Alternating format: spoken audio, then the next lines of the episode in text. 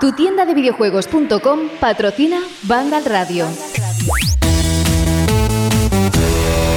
Bienvenidos a Vandal Radio. Ay, ay, ay, ay, ay, ay, ay, ay, ay. Que no, no es que me hayan pisado el juanete, que no tengo tampoco. Me llamo José, como sabéis, saludos de José de la Fuente. Con esta tontería que acabo de comenzar simplemente es para llamaros la atención, pero es cierto que ay, ay, ay, ay, porque quedan días. No sé cuándo vais a escuchar este programa, pero es posible que incluso aquellos que tardan unos cuantos ya haya salido las series X y las series S a la venta.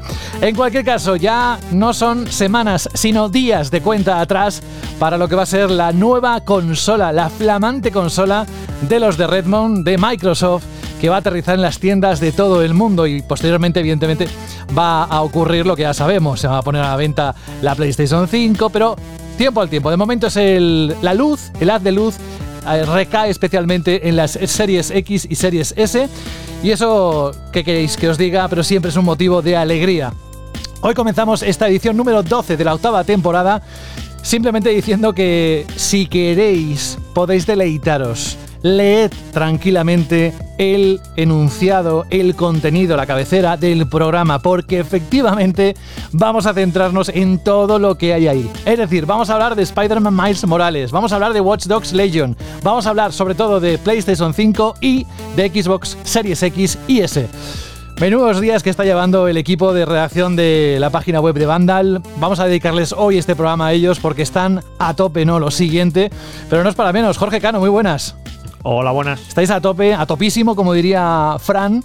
Y es que si, si ahora es el momento de meterse en mil cosas, es cuando salen las consolas. Luego no sé cómo será el resto de los meses. Pero bueno, ¿cómo lo estás viviendo? Pues muy atareado, eh, todo el día, todo el fin de semana currando y bueno, pues eso, para llegar a tiempo a, a, todo esto de las dos consolas, porque al final se han juntado prácticamente los embargos de ambas, de impresiones, de review, de los juegos y es como de golpe un montonazo de, de curro. que bueno, nos gustaría que hubiera sido que se hubiera estado repartido ¿no? de otra manera, pero bueno, lo que hay, hay que darlo todo, que en general siempre el mes de noviembre eh, en, en nuestro trabajo suele ser un infierno por muchos lanzamientos importantes y demás, y en este caso, pues con una nueva generación de consolas, pues imaginaos. Pero bueno, poquito a poco, vamos a ir hoy, hay muchísimo tema que comentar, pero bueno, en los siguientes programas no va, no va a dar tiempo a todo, evidentemente. En los siguientes programas pues seguiremos hablando de los juegos que van saliendo, de más detalles de las consolas, porque hay ciertos aspectos que incluso todavía no hemos podido probar de ellas.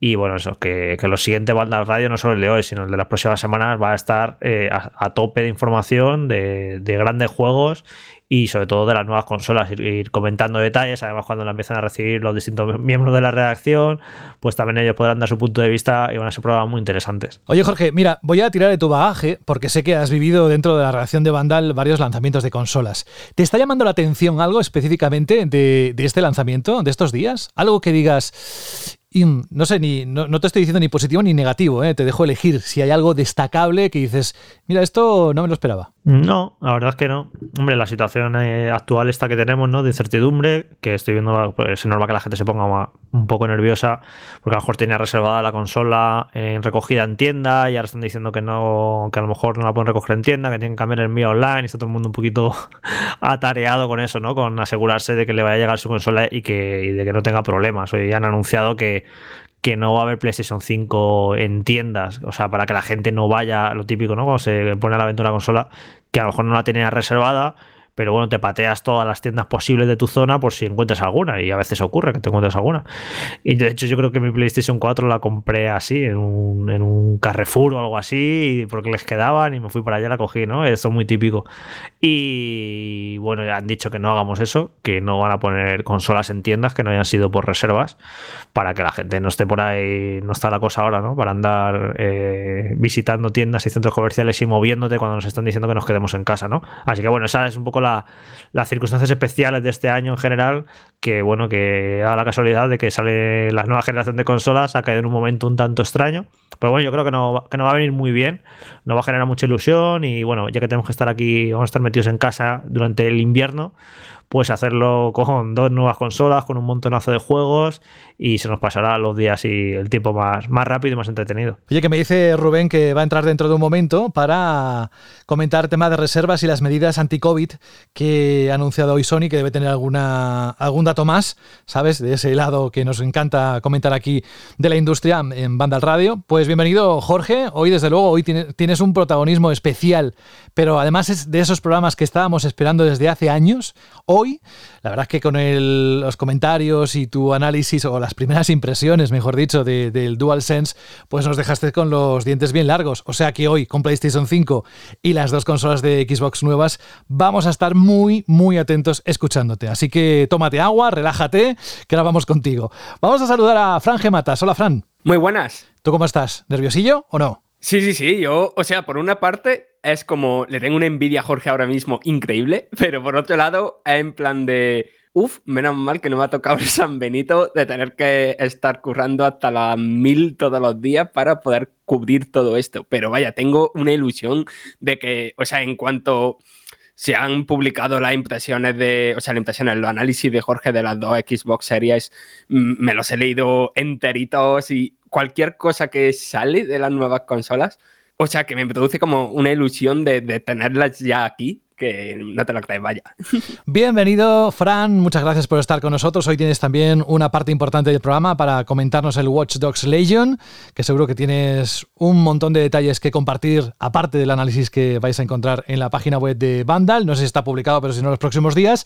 Y tenemos a Alberto González. Hola, Alberto. Muy buenas, José, ¿qué tal? Pues yo encantado. Tú sí que vas a estar pendiente del martes de que te llegue la consola. Hombre, es que tenemos unos días bastante, vamos a decir, de incertidumbre, de nervios y de ilusión, ¿no? Porque si ya tenemos ese, esa cosilla, ¿no? Cuando hay un lanzamiento de algún juego importante, de si te llega, no te llega, de si vas, en este caso, porque está un poquito la cosa más complicada, pero vas a la tienda a recogerlo, porque te llaman, te mandan el, el mensaje, pues no todos los días se estrena una nueva generación, una consola y creo que son dos semanas para celebrar también un poco de, de, esta industria del videojuego, de este hobby y de esta profesión que compartimos mucho. Y hablando de compartir, si, si tenemos que referenciar los momentos estelares de esta edición número 12 de la octava temporada de Banda al Radio, hemos dicho que Jorge evidentemente va a tener mm, prácticamente, no todo el peso, pero una buenísima parte porque lo que nos va a contar hoy es algo que estábamos deseando desde hace meses y meses y meses. Luego Fran con ese análisis, pero es que ojo porque hoy vais a conocer todos aquellos que habéis contestado la Shirley pregunta durante las últimas semanas quién se va a llevar ese regalo especial que con tanto cariño ha atesorado Alberto y hoy lo contará todo. Ya sabéis que hay en juego unos auriculares muy chulos, pero luego a la parte prácticamente final del programa lo vamos a desvelar, ¿no? Exacto, y ya decimos quién es el ganador de este sorteo que hemos hecho de los headsets de Aizen, que nos ha cedido Rubén para sortearlos. Y la verdad es que mm, alucinando. Tú bien sabes, José, que te he pasado la lista entera de participantes de este, de este concurso de la Chitli Pregunta y muy contento porque os habéis volcado un montón y me ha hecho mucha gracia porque durante semana tras semana iba viendo como la lista se iba haciendo cada vez más larga, más grande y digo, madre mía, qué cosa más bonita y sobre todo encantado de que participéis semana tras semana con, con, esta sección. Antes de continuar, tengo que preguntarle a Jorge, ¿por dónde quieres empezar? ¿Por PlayStation 5 o por Series X y S? Eh, lo digo porque depende de lo que elijas, pasará lo que pasará después en los próximos segundos, Jorge. Pues vamos a empezar por Xbox, que es la que está más cercana en el tiempo, que se sale la semana que viene. Venga.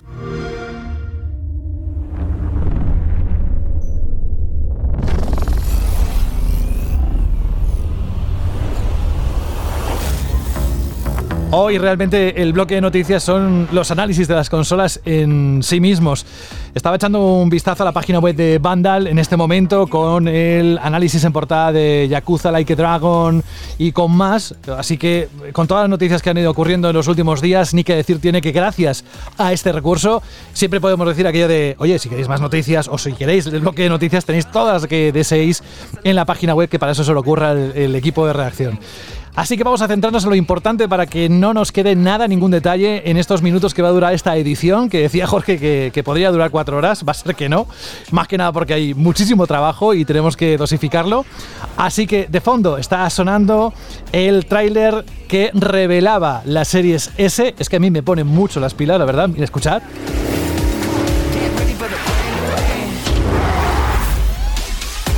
Así que ahora te toca a ti ponernos las pilas, Jorge, con ese análisis de series X y S. Se ha levantado el embargo, puedes contarlo tranquilamente, pero ojo, porque dentro de la portada también de la página web de Vandal está ese análisis negro sobre el blanco para que después de las palabras de Jorge, si os pica la curiosidad, podáis indagar mucho más. Así que el micro es tuyo, adelante con la primera o las primeras dos consolas que van a venir en el tiempo para, para el resto de los que te estamos escuchando, Jorge. Bueno, las nuevas Xbox, lo cierto es que han sido tan transparentes y directos, se han dado tanta información en los últimos meses y las han mostrado por arriba por abajo, los mandos y absolutamente todo, que realmente cosas, cosas nuevas, eh, no os puedo contar mucho que no se supiera ya. El que esté un poco informado y haya seguido la pista a las consolas, eh, sabe prácticamente todo. Así que bueno, puedo dar mis impresiones en el sentido de, pues sí, pues no hace ruido, pues no se calienta mucho, pues es muy rápida, ¿vale? Eso sí que puedo aportarlo, ¿no? Mi experiencia personal con ellas. Pero en cuanto a, a revelaciones de lo que pueden hacer o no, hay toneladas de, información en internet y lo cierto es que la gestiona bastante bien esto Microsoft, el dar tanta información, el ser muy transparente y muy bien. Eh, el, eh, PS5 se puede decir que es casi lo contrario, ¿no? Han sido bastante más cautos, dosificando la información, ciertos detalles que, que no han dado hasta hace dos días. Y bueno, con Xbox, pues como digo, se sabe prácticamente todo. Y bueno, la experiencia pues es muy buena, es el, lo que parecía, ¿no? Una consola, la consola más potente de todos los tiempos, esta frase de marketing que, bueno, me parece un poco absurda porque claro, evidentemente la última consola que se lanza suele ser siempre la más potente, lo que pasa que en este caso, como sale junto a la nueva de PlayStation, pues hay que decir que la nueva Xbox es más potente que, PlayStation 5, ¿no? Y bueno, la novedad más importante más allá de la potencia, que eso siempre llega con un cambio de generación, que siempre que se lanza una nueva consola, pues hay un salto gráfico que, que quizás no lo vemos al principio, ¿no? Lo vamos viendo con el paso de los meses y, con los años. Pero bueno, eso se da por hecho, la potencia. Pero lo que más se hace notar de esta nueva generación de consolas, en las dos, ¿eh? tanto Xbox como PlayStation, es el tema del almacenamiento de SSD. Que bueno, nos habían prometido un SSD ultra rápido y bueno, había gente que era un tanto escéptica, incluso se decía que bueno, que es que yo en mi PC ya tenía SSD y esto, ¿por qué no lo están vendiendo como mágico? Y es porque el SSD de estas nuevas consolas es un SSD que está diseñado con una arquitectura a propósito y es más rápido de lo normal, más rápido de lo normal de lo que tienen, de lo que tienen hasta ahora los usuarios. Bueno, yo el primero. Y estas soluciones, eh, evidentemente, ya están empezando a llegar a PC, van a llegar y se van a estandarizar y al final en PC pues, van a tener los mismos tiempos de carga. Pero ahora mismo en consola eh, sorprendente lo bien que funcionan este tipo de memorias. Es un salto gigantesco respecto a la velocidad de PlayStation 4 y de Xbox One en cuanto a los tiempos de carga de los juegos, a lo rápido que te mueves por los menús de la consola. Y es un, eso, una mejora en la experiencia de usuario que es gigantesca, que yo todavía eh, llevo ya semanas con, con estas consolas y todavía estoy asimilando porque cambia mucho todo. Es que yo que sé, que, arranques un juego y que pum, pum, pum, te saltes todos los menús, te cargas una partida y te carga al instante, no tienes que esperar nada. Y cambias un juego y otro y vas para aquí y para allá y no tienes que esperar nunca nada. No sé, es como que, es una mejora increíble y que me parece, yo que he vivido todos los saltos de generación desde los tiempos de, desde principios de los 90, ¿no? No recuerdo un salto tan grande eh, en una generación de consolas y encima de primeras, porque sí que, como he dicho, poco a poco van llegando, ¿no? esos grandes juegos con graficazos que dejan muy atrás a las anteriores consolas, pero que desde el primer día, desde que saques la consola de la caja y la pongas y empieces a utilizarla, empieces a descargar juegos, empieces a moverte por los menús, empieces a probarlos y veas que todo es ágil, fluido, todo es instantáneo es una maravilla, la verdad. yo estoy encantado con, esta, con estas nuevas consolas por eso mismo, porque bueno, luego ahora hablaremos de los juegos, de si el catálogo de lanzamiento es peor o mejor. Los, buenos juegos acaban llegando siempre. Esto ocurre más tarde, más temprano. Eh, no tengo ninguna duda de que Series X va a tener un catálogo espectacular de juegos.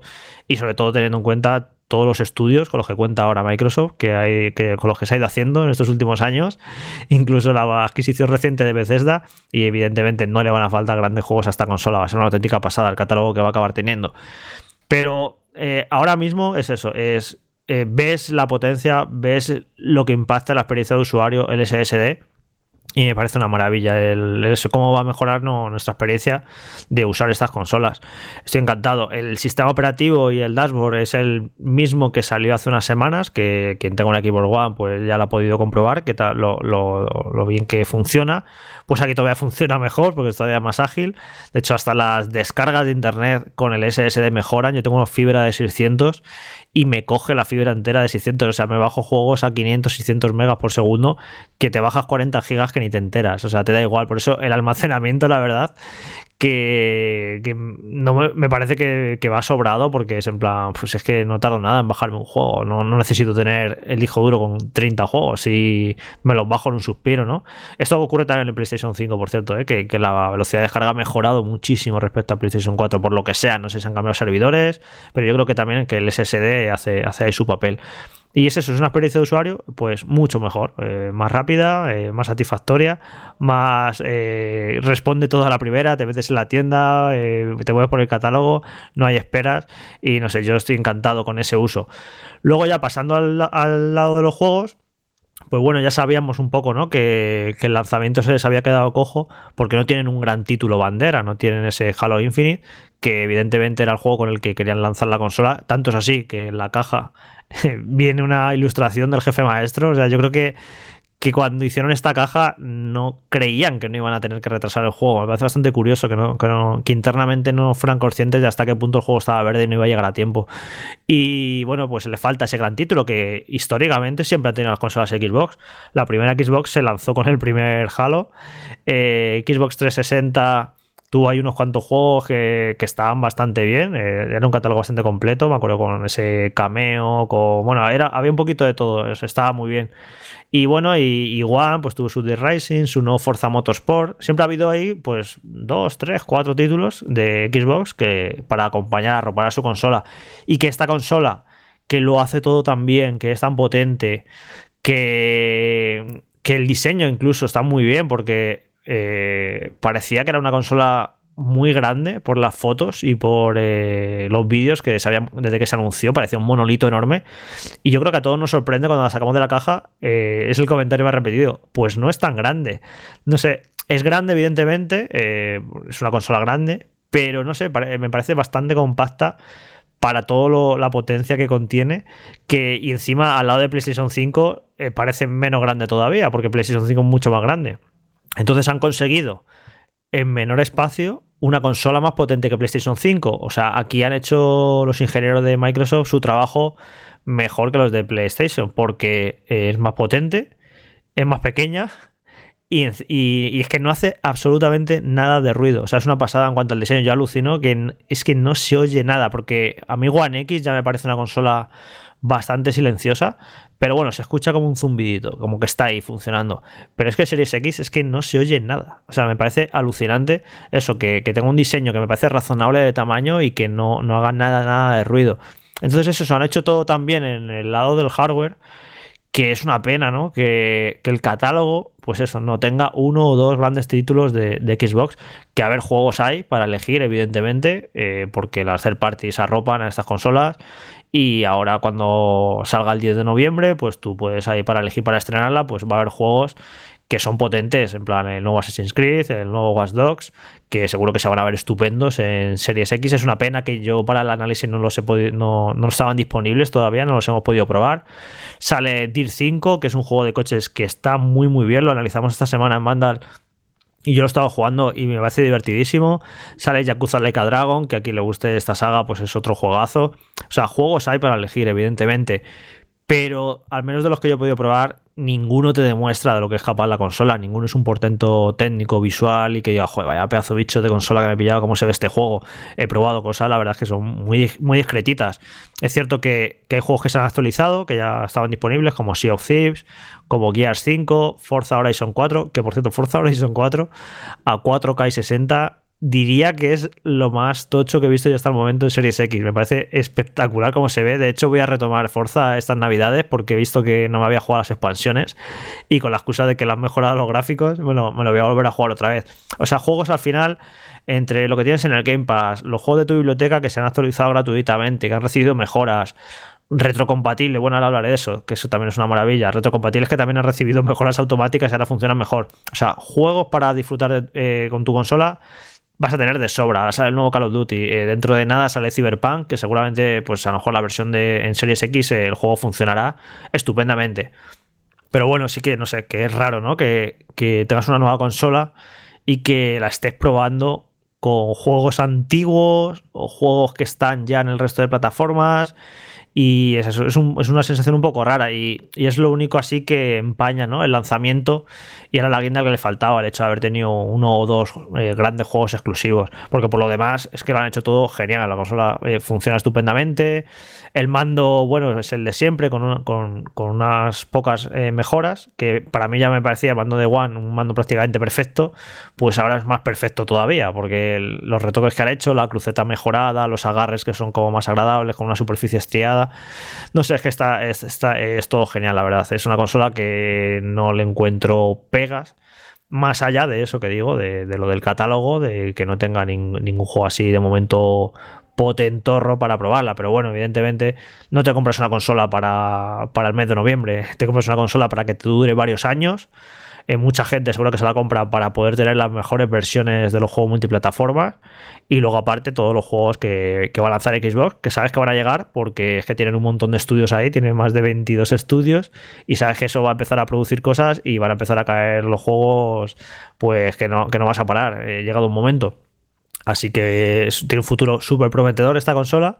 Y pues eso, de momento encantado con ella, la verdad. estoy muy contento con todo lo que he probado, cómo funciona.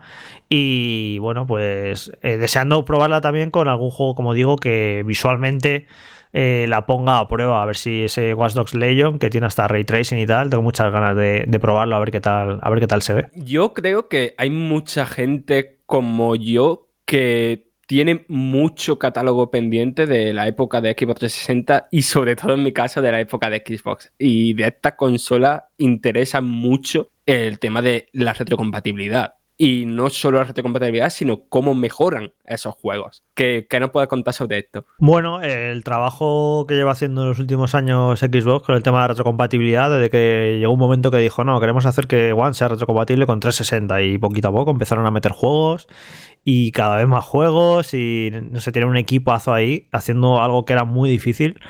Y bueno, se nota que, que, invierten mucho dinero en esto y muchos recursos porque hemos llegado a una situación en la que eh, esto lo tienen súper dominado y la consola desde el primer día pues funciona con todo el catálogo de One sin ningún problema, con todos los juegos de 360 y la primera Xbox que ya eran compatibles con One y todo de manera estupenda. Y encima, eh, aprovechando la potencia de la nueva consola. Y de repente te encuentras juegos que sin que hayan sacado un parche, sin que hayan hecho nada, eh, se ven mejor y se mueven mejor en, esta nueva consola. Por ejemplo, estuve probando Sekiro, que ahora va a 60 frames. Eh, The Witcher 3 también, que ahora va a 60 frames estables.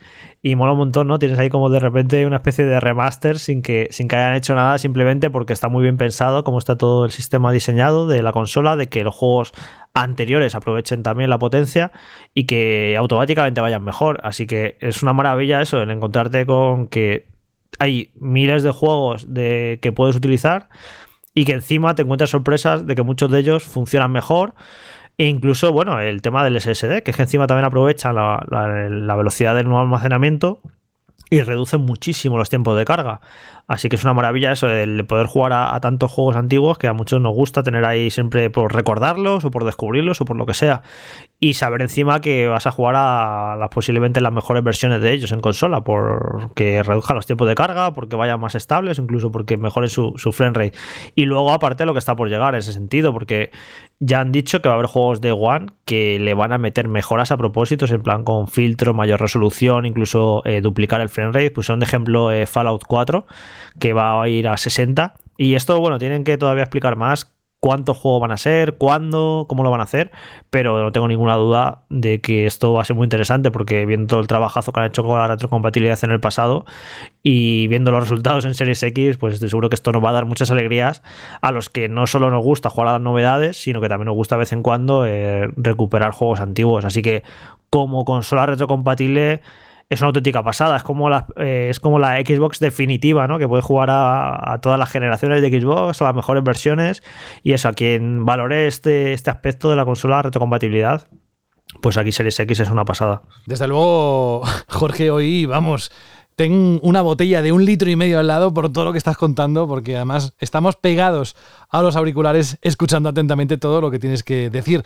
Hemos pasado por Series X con esa última parte de retrocompatibilidad muy importante y muy valorada por muchos de nuestros oyentes y de los seguidores de la marca. Nos vamos a la otra consola. Antes decía yo sobre negro sobre blanco por el tema de la de, que, bueno, a la hora de escribir, pues negro sobre blanco se suele decir, ¿no? Cuando dejas la tinta sobre el papel. Y por chat interno decía Fran, anda, mira, como la serie S. Tenía que haber dicho como la serie S. Así de grande es, Fran. Bueno, vamos con precisamente con una consola que también sale la próxima semana junto con su hermana mayor. Y ser por hermana mayor no solo en tamaño, sino también en potencia. Sabemos que es una consola menos potente, pero ojo porque tiene un precio mucho más ajustado y va a hacer ojillos a muchos eh, seguidores de la marca que tampoco quieren o no necesitan la potencia de una Series X, pero no quieren perderse todo lo bueno que puede ofrecerle esta Series S. ¿Cuáles son las claves que deben tener en cuenta, Jorge? Bueno, esto es una cosa muy interesante, lo de esta consola, porque es la primera vez que ocurre en la industria que en un cambio de generación de repente una marca saque dos modelos, uno más potente y otro menos potente. Si es que se habían hecho cosas como que, recuerdo en 360 que hubo un modelo sin disco duro, otro con más disco duro, bueno, pero que de golpe se lance una consola eh, el triple de potente que la otra es como muy extraño, es una apuesta arriesgada que nunca había ocurrido y bueno, es interesante, ¿no? Porque está dando mucho que hablar esta consola, pues eh, los comentarios de las redes sociales o en la web y demás, los, eh, mayores aficionados a los videojuegos, que si no le ven sentido, que fíjate que vaya gráfico va a tener, que vaya resoluciones, que no va a llegar a esto, que no va a llegar a esto otro. Y yo creo que, la discusión, el debate aquí eh, me parece mm, como muy innecesario y muy de no sé, la gente, ¿no entendéis que esta consola que no va para vosotros y que tiene una intención muy concreta en Microsoft de por qué ha lanzado esta consola? Es como, paraos a pensar, ¿para quién han hecho esta consola? Eh, ¿A quién va dirigida esta consola? Evidentemente que si es, si es tres veces menos potente que Series X, pues va a ofrecer muchas menores resoluciones en los juegos y demás. Es que no, es inevitable. Pero si han sacado esta consola es porque han visto que había un público ahí fuera al que eh, con una única consola de 500 euros no iban a llegar, porque hay mucha gente que sí que juega videojuegos de manera más o menos habitual. Hay gente que juega solo los fines de semana, hay gente que juega dos juegos al año y cada uno hay millones de, perfiles de jugadores. Nosotros aquí los que hablamos toda la semana somos los hardcore, los que jugamos prácticamente a diario, que jugamos un montón de juegos al año y demás. Pero para, nosotros no, no, va dirigida a Series S. Series S es una consola que han dicho, bueno, eh, vamos a ver. Eh, la, la generación vamos a empezarla solo con una consola de 500 euros. Esa es una barrera enorme para muchísima gente que a, la que le gustan los videojuegos, pero que no, no, es una parte de su vida tan importante como para invertir 500 euros en una consola. Y mucha gente no va a comprarse una consola de 500 euros. Y ha dicho Microsoft, oye, y si cogemos y si sacamos un modelo de 300, que 300 ya es un precio que sí hay mucha gente que sí, que sí pasa por ahí, que sí entra, y lo han hecho de una manera muy inteligente, como está, como está diseñada Series S respecto a Series X, que es como una especie de consola espejo. Tienen ambas la misma CPU prácticamente, el mismo diseño, la misma velocidad de almacenamiento de SSD y todo es muy parecido a ambas consolas, lo que les diferencia es la tarjeta gráfica, es como si te montas dos PCs y a uno le pones una tarjeta gráfica más caro que, al otro, ¿no? Y entonces eh, todo eso está hecho para que eh, los juegos puedan funcionar igual en ambas, solo que Series X a mucha más resolución, y con mayores efectos gráficos, etcétera, etcétera, etcétera. Y luego veremos según pasen los meses y los años qué sacrificios tiene que ir haciendo Series S para ir moviendo los mismos juegos. Pero el caso es que van a recibir ambas los mismos juegos. No va a haber un juego de nueva generación, no va a haber un nuevo Assassin's Creed o un nuevo Call of Duty, un nuevo FIFA que no vayas a poder jugar en Series S. ¿Que lo vas a poder jugar con, peores gráficos que en Series X? Pues eso, eh, vale, eso es evidente. Pero en serio, es que nos obsesionamos tanto a veces, eh, los que estamos aquí habitualmente con la información del videojuego a diario, con temas como las resoluciones, con el ray tracing y todo eso, y ahí fuera hay millones y millones de personas que no entienden qué es eso de la resolución de un videojuego. ¿De qué me estás hablando? ¿Que va un juego a, a 1440p o a 1080p? ¿Qué me estás hablando? Pero el juego se puede jugar bien, pero el juego, el juego, el juego es divertido. Y ya está. De hecho, es que el, propio éxito de, Switch nos está eh, señalando el camino. ¿Vosotros creéis que eh, hoy hemos dado el dato de, de las cifras de Switch? Que ya va por los 68 millones, creo. ¿En serio creéis que a la gente que juega a Switch le importa la resolución de los juegos? ¿Le importa que a lo mejor a veces en, modo portátil van los juegos a 540p? ¿Eso, ¿Eso ha impedido que Switch sea un éxito? No, porque fuera ahí un montonazo de gente que no le importa eso de las resoluciones y los efectos y no sé qué, estos detalles que nos importan a cuatro gatos realmente en el total del mercado. Y simplemente qué juegos tiene una consola y qué juegos, y si son divertidos y si no, y si me los puedo comprar y a qué precio. Y, ya está. Y, Series S a mí sí que me parece una idea bastante inteligente por parte de Microsoft que entiendo perfectamente a, qué va dirigida. Además, va a ser una consola que, bueno, ahora sale a 300 euros, pero seguramente pues para el futuro eh, podrá recibir rebajas. Quién sabe a lo mejor dentro de dos años ya está a 200 y poco.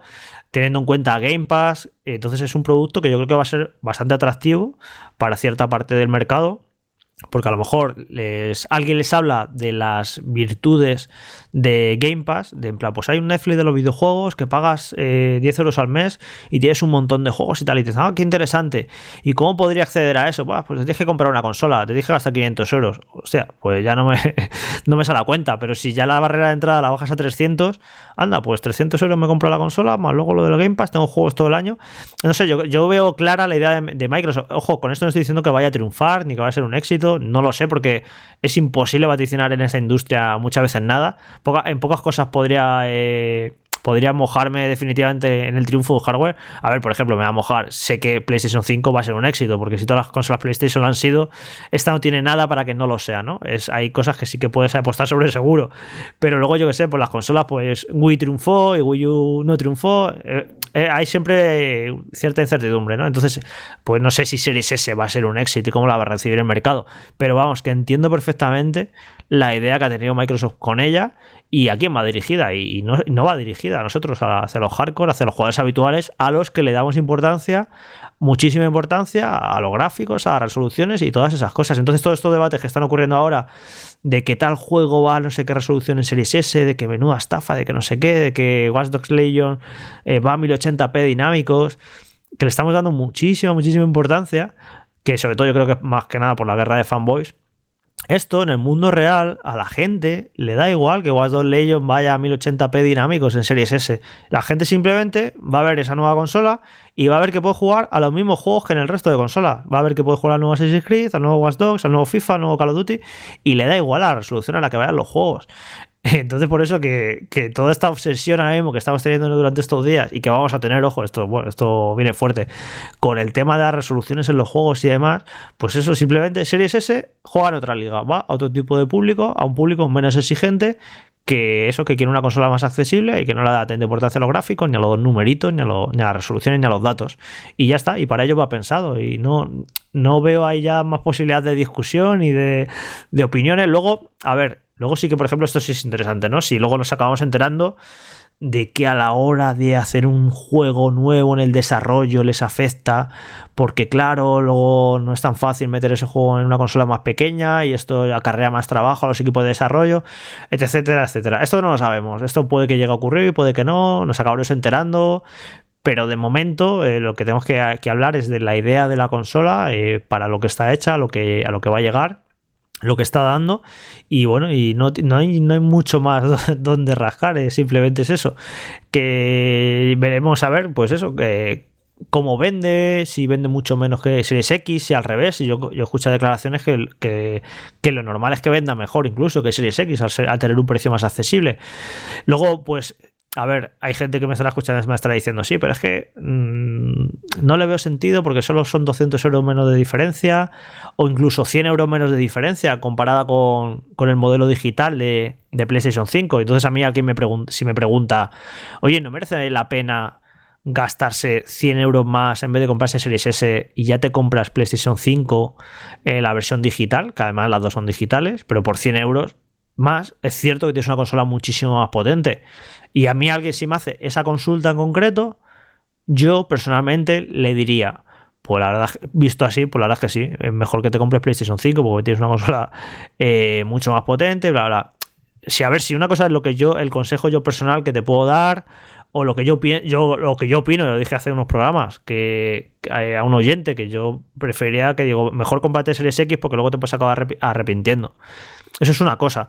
Y otra es que entiendo este producto para que, para qué se ha diseñado, para qué se ha hecho, a quién va dirigido, y ahí está en el mercado como, como una opción más pero no sé, no, lo que no voy a es a, tirarlo por tierra, decir que vaya castaña, que no sé qué, que no tiene sentido, pues sí, pues tiene un sentido concreto. Microsoft ha visto ahí un nicho de mercado y para eso, para eso va dirigido. Otra cosa es que yo personalmente te recomiendo o no te recomiendo la compra. Eso, y además que dependerá en cada caso de tus hábitos, de tipo de jugador que seas y de mil circunstancias. Por, eso mismo nunca se puede hacer una recomendación de compra eh, a lo loco, en plan, sí, comprad esto, no, comprad esto, no, depende. A ver, ¿cuánto juegas al mes? ¿A qué tipos de juegos te gustan? ¿Te gustan más los juegos de Nintendo? ¿Necesitas juegos infantiles? ¿Te gustan más los juegos multijugador? O sea, a cada persona necesita un tipo de recomendación, no se puede recomendar a la ligera. entonces, a mí, cada, cada persona que me preguntara qué consola de nueva generación me, me compro, entonces yo le haría una especie de test para informarme de su, en su caso concreto qué es lo que necesita y qué es lo que se adecua a sus gustos. Y así recomiendo, no recomiendo. ¿En qué caso recomendaría Series S? Pues no sé. Ah, eh, lo, lo, acabaré encontrando seguramente. A lo mejor me llega un amigo y dice, joder, pues yo jugaba los Gears of Wars en 360 y me gustan mucho, me, gustaría volver a jugarlos, o volver a jugar a Halo, o volver a jugar a los Forza, pero es que no juego mucho, tal, no, no tengo demasiado tiempo, tampoco lo de los gráficos me da igual. Pues mira, a lo mejor ese perfil es el, es el adecuado, ¿no? Para, para Series S. Así que eso, que cada persona yo creo que hay un tipo de consola de nueva generación. Tenemos además cuatro diferentes en total, si lo pensáis, eh, sin contar Switch. Hablo de las dos PlayStation 5 y de las dos Xbox. Así que fijaos si hay para cubrir perfiles y distintos tipos de, jugadores y de necesidades. Yo te quería preguntar, eh, Jorge, por ahora que estás hablando de que cada, cada usuario ¿no? tiende a, buscar una experiencia diferente en una, en una consola, que tiene sus gustos, sus particularidades. Eh, es curioso como tanto Sony como Microsoft han diseñado también estas consolas con ese famoso toque multimedia que tantos quebraderos de cabeza dio en, 2013 para la propia Xbox One y cómo se convirtió eso casi en un meme. Pero es curioso cómo han destacado eh, una y otra vez que es compatible con las principales aplicaciones de streaming en 4K en el mercado y eso es algo que, ya hacía muy bien la mayoría de dispositivos de esta generación. Pero es por saber si has podido probar alguna aplicación en concreto en 4K, si has probado el HDR, si has tenido la oportunidad incluso de meter una película en, 4K para comprobar cómo funciona, porque es algo que también me importa, y me interesa mucho porque quiero, ya ha llegado un punto en mi vida en el que quiero tener el mínimo número de cacharros conectados a la tele y creo que las nuevas consolas van a servir perfectamente como por fin, ¿no? Ese centro multimedia perfecto, además de como un centro de juegos. Bueno, en ese aspecto y en otros muchos no hay mucha diferencia respecto a, One X, ¿no? De en cuanto a las aplicaciones que tienes como reproductor Blu-ray y demás, pues ya iba estupendo todo y va igual. Aquí incluso pues se lanzan las aplicaciones más rápido por el SSD. abres Netflix y, se, y se abre más rápido todo. el tum tum al segundo, ¿no? Claro, claro, y se abre todo más rápido, ¿no? Pero bueno, pues tienes, tienes lo mismo y o sea, no, no hay grandes cambios al respecto. Yo sí lo que, por ejemplo, echo de menos en en Xbox en España es que hay ciertas aplicaciones de vídeo que no están. No está, no, entiendo por qué no lanza la de HBO, por ejemplo. Tampoco está Filming, y faltan, faltan, no sé. Eh, entiendo que Xbox es menos eh, popular en España que PlayStation, pero no sé, yo creo que alguien debería hacer el esfuerzo, ¿no? Y esas aplicaciones de vídeo, pues tenerlas, tenerlas todas, ¿no? No tener que irte a otra consola o tener que irte a, la propia tele, a los menús y pues no sé, además yo creo que, que no es un servicio minoritario, ¿no? Un HBO que no esté en Xbox. A ver si se ahora con la llegada de las nuevas consolas se animan un poquito y acaban, acaban saliendo esas aplicaciones que faltan. Mi pregunta va para la serie S, o sea, en el sentido de, tú has probado las dos, has estado varias semanas jugando con ambas consolas. La diferencia, o sea, la, en cómo se ven los juegos y tal, realmente la vamos a notar a lo mejor de aquí a un año y medio, de aquí a dos años, cuando se empiecen a salir los juegos Next Gen de verdad. Pero en los juegos actuales que has podido probar, ¿has visto tantísima diferencia entre ambas? Pues sí, es que a ver, es que es, es que, son, es, que es tres veces de potencia y, sobre todo yo que soy un morro fino, anda, que yo me doy rápidamente cuenta si un juego tiene más o menos resolución, si un juego no va a 60 frames y se nota, se nota un montón. Encima, con las dos a la vez, que vas alternando, que ahora me pongo el Yakuza en esta, ahora me lo pongo en esta, claro, yo veo el bajón de resolución enorme. Y, pero claro, lo que digo, que yo no soy el usuario objetivo de Series S. Yo, no es para mí Series S. Pero, y encima lo noto porque las tengo las dos juntas y lo cambio. Y sí, pues evidentemente yo noto que, la resolución es peor en Series S. De hecho, mira, fíjate, te diría que algunos juegos que he probado, creo que incluso ahora mismo, ¿eh? van incluso peor que en One X. Se ven incluso peor que en One X. Tengo la sensación de que tanto con Series X como con Series S eh, han ido muy muy justos todos los equipos de desarrollo, han llegado con la lengua afuera y no están aprovechando demasiado bien ninguna de las dos consolas. No los veo los juegos bien optimizados. Con DIR 5 ha habido mil problemas, 50.000 parches y se nota que van muy justitos y que las consolas pueden dar muchísimo más de sí de lo que están demostrando estos primeros juegos. Entonces imagino que a base de parches se irá mejorando la cosa y habrá juegos más apropiados, ¿no? Para ponerlas a prueba, como he comentado, Assassin's Creed o Watch Dogs. Pero vamos, los juegos que ahora mismo para probar ni, están demasiado bien optimizados, ni son un portento técnico tal. Por ejemplo, eh, Forza Horizon 4 en Series S pues va genial, va a 60 frames y demás y se ve estupendo, pero es que ya, ya se veía estupendo en One X. O sea, no hay una gran diferencia en cuanto a, a cómo se veían los juegos en One X. Lo que sí que se nota es el SSD, eso sí que sí, porque no lo tenía One X y claro, pues de repente tienes esa agilidad y esos tiempos de carga prácticamente eliminados de Series X, los tienes también en Series S. Así que la experiencia de usuario es, es buenísima pues eso, a lo mejor hay un juego que se ve un poquito peor que en One X, pero si a cambio tienen mejores tiempos de carga y va todo súper más ágil, pues al final la experiencia de usuario casi es la de tener una, una mejor consola. Pero bueno, ya, ya te lo dije, Frank, que la Series S no es para ti, no es para tu perfil de jugador, pero bueno. Ya, ya, ya que, no sé, estoy como... Mm, le tengo ganas porque sé que la voy a usar como sistema de juego secundario y que yo creo que hay mucha gente que estará escuchando esto que quizá hará lo mismo. Es decir, voy a jugar los juegos de Xbox a, supongo, la máxima calidad posible en mi PC. Voy a jugar los exclusivos de Sony en PlayStation, pero también me veo en el momento en que me diga algún colega, vamos a echarnos un Halo Infinite cuando salga y que no me apetezca encender el ordenador en ese momento, ¿no? Y irme a la Series S y estar tranquilamente ahí tirado en el sillón. Y, y por eso, pues sí tengo mucho interés por saber cómo va a ser la consola, cómo, qué es lo que me voy a encontrar, porque sí tengo claro de que tarde o temprano pues la voy a tener. Que es verdad, Fran, eso, perdona que te interrumpa, eso que comentas, que es verdad que, también lo, ha remarcado Jorge antes, que nos obsesionamos con que un sistema tiene que ser eh, principal para el consumidor el usuario o el jugador. Y a lo mejor una consola como Series S sirve perfectamente para suplir esos títulos que quieres disfrutar, pero que ah, no tienes un buen PC o incluso no quieres desembolsar demasiado dinero en tener las dos consolas porque crees que a lo mejor no las vas a aprovechar al 100%, y es una buena opción. Es decir, o, consola, de, o consola para indies. Exactamente, por ejemplo, con el tema que está en Game Pass, exactamente. Como el tema de Game Pass es que todas las semanas sacan juegos, sacan un montón de indies, a mí me encantan, de hecho los pruebo todos. Y pues a lo mejor dicen, mira, tengo la Series S para los próximos 5 o 6 años para jugarme en Game Pass. Todos esos juegos que no son muy exigentes gráficamente, pues me los juego ahí. Además, es una consola súper chiquitita que te la puede llevar de viaje a cualquier parte sin ningún problema. Pues también es una opción. Es que al final es una opción más en el mercado que han puesto ahí, que ellos sabrán los motivos por los que la han puesto y que habrán hecho estudios de esta gente tiene estudios y habrán hecho y habrán hecho estudios de mercado y habrán visto que hay ciertos perfiles a los que esta consola era apropiada y, por eso la, han diseñado. No creo que se le no creo que un día tomando cervezas en un bar ahí en Redmo, oye, y si sacamos un equipo menos potente, pues venga, va, no tiene huevos.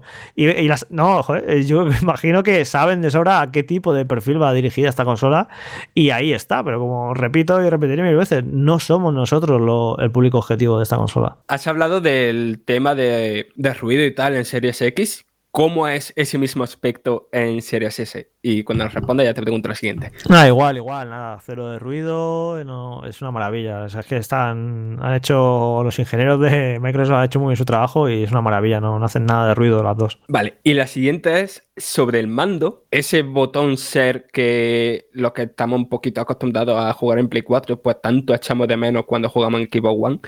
Yo entiendo que en el- la interfaz de Xbox pues va de lujo, pero claro, hay mucha gente que también usa ese mando para jugar en PC. Y jugar en PC cuando estás jugando con mando, hacer capturas es un incordio, porque tienes que acudir al teclado y tal. ¿Sirve ese botón en PC? Pues no lo he probado porque he estado súper liado y no me ha dado tiempo. Pero vamos, que si no lo es, si no funciona ya, de hecho ahora durante el programa lo, lo pruebo, si no funciona ya, eh, eso lo parchean cualquier día, es que no tiene, eh, no tiene ningún, ningún problema, porque el mando de Xbox siempre funciona de manera nativa con los juegos de Windows 10, así que evidentemente que le van a dar, le van a dar uso, porque el propio Windows 10 ya tiene todo un sistema de captura de pantallas y demás, así que ese botón pues le, le darán esa función que yo, vamos, a mí eh, estoy encantado con ese botón porque, claro, nosotros cuando, cuando trabajamos con los juegos, pues estamos haciendo captura de pantalla, estamos grabando vídeos y, sinceramente, en el mando de One sin ese botón era un coñazo porque tenías que estar dando el botón de guía y luego otro botón y no sé qué, era un incordio. Y ahora es,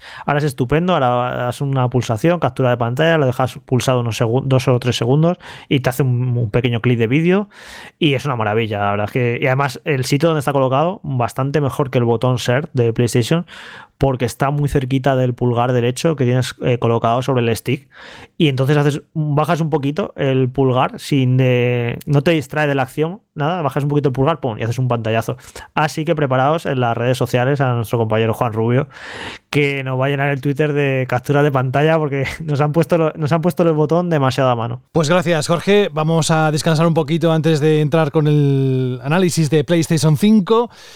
Rubén Mercado, muy buenas. Muy buenas, ¿qué tal? ¿Cómo estáis? Estábamos hablando de esa conveniencia, ¿no? De, de qué tipo de usuario puede aprovechar más una Series S o una Series X.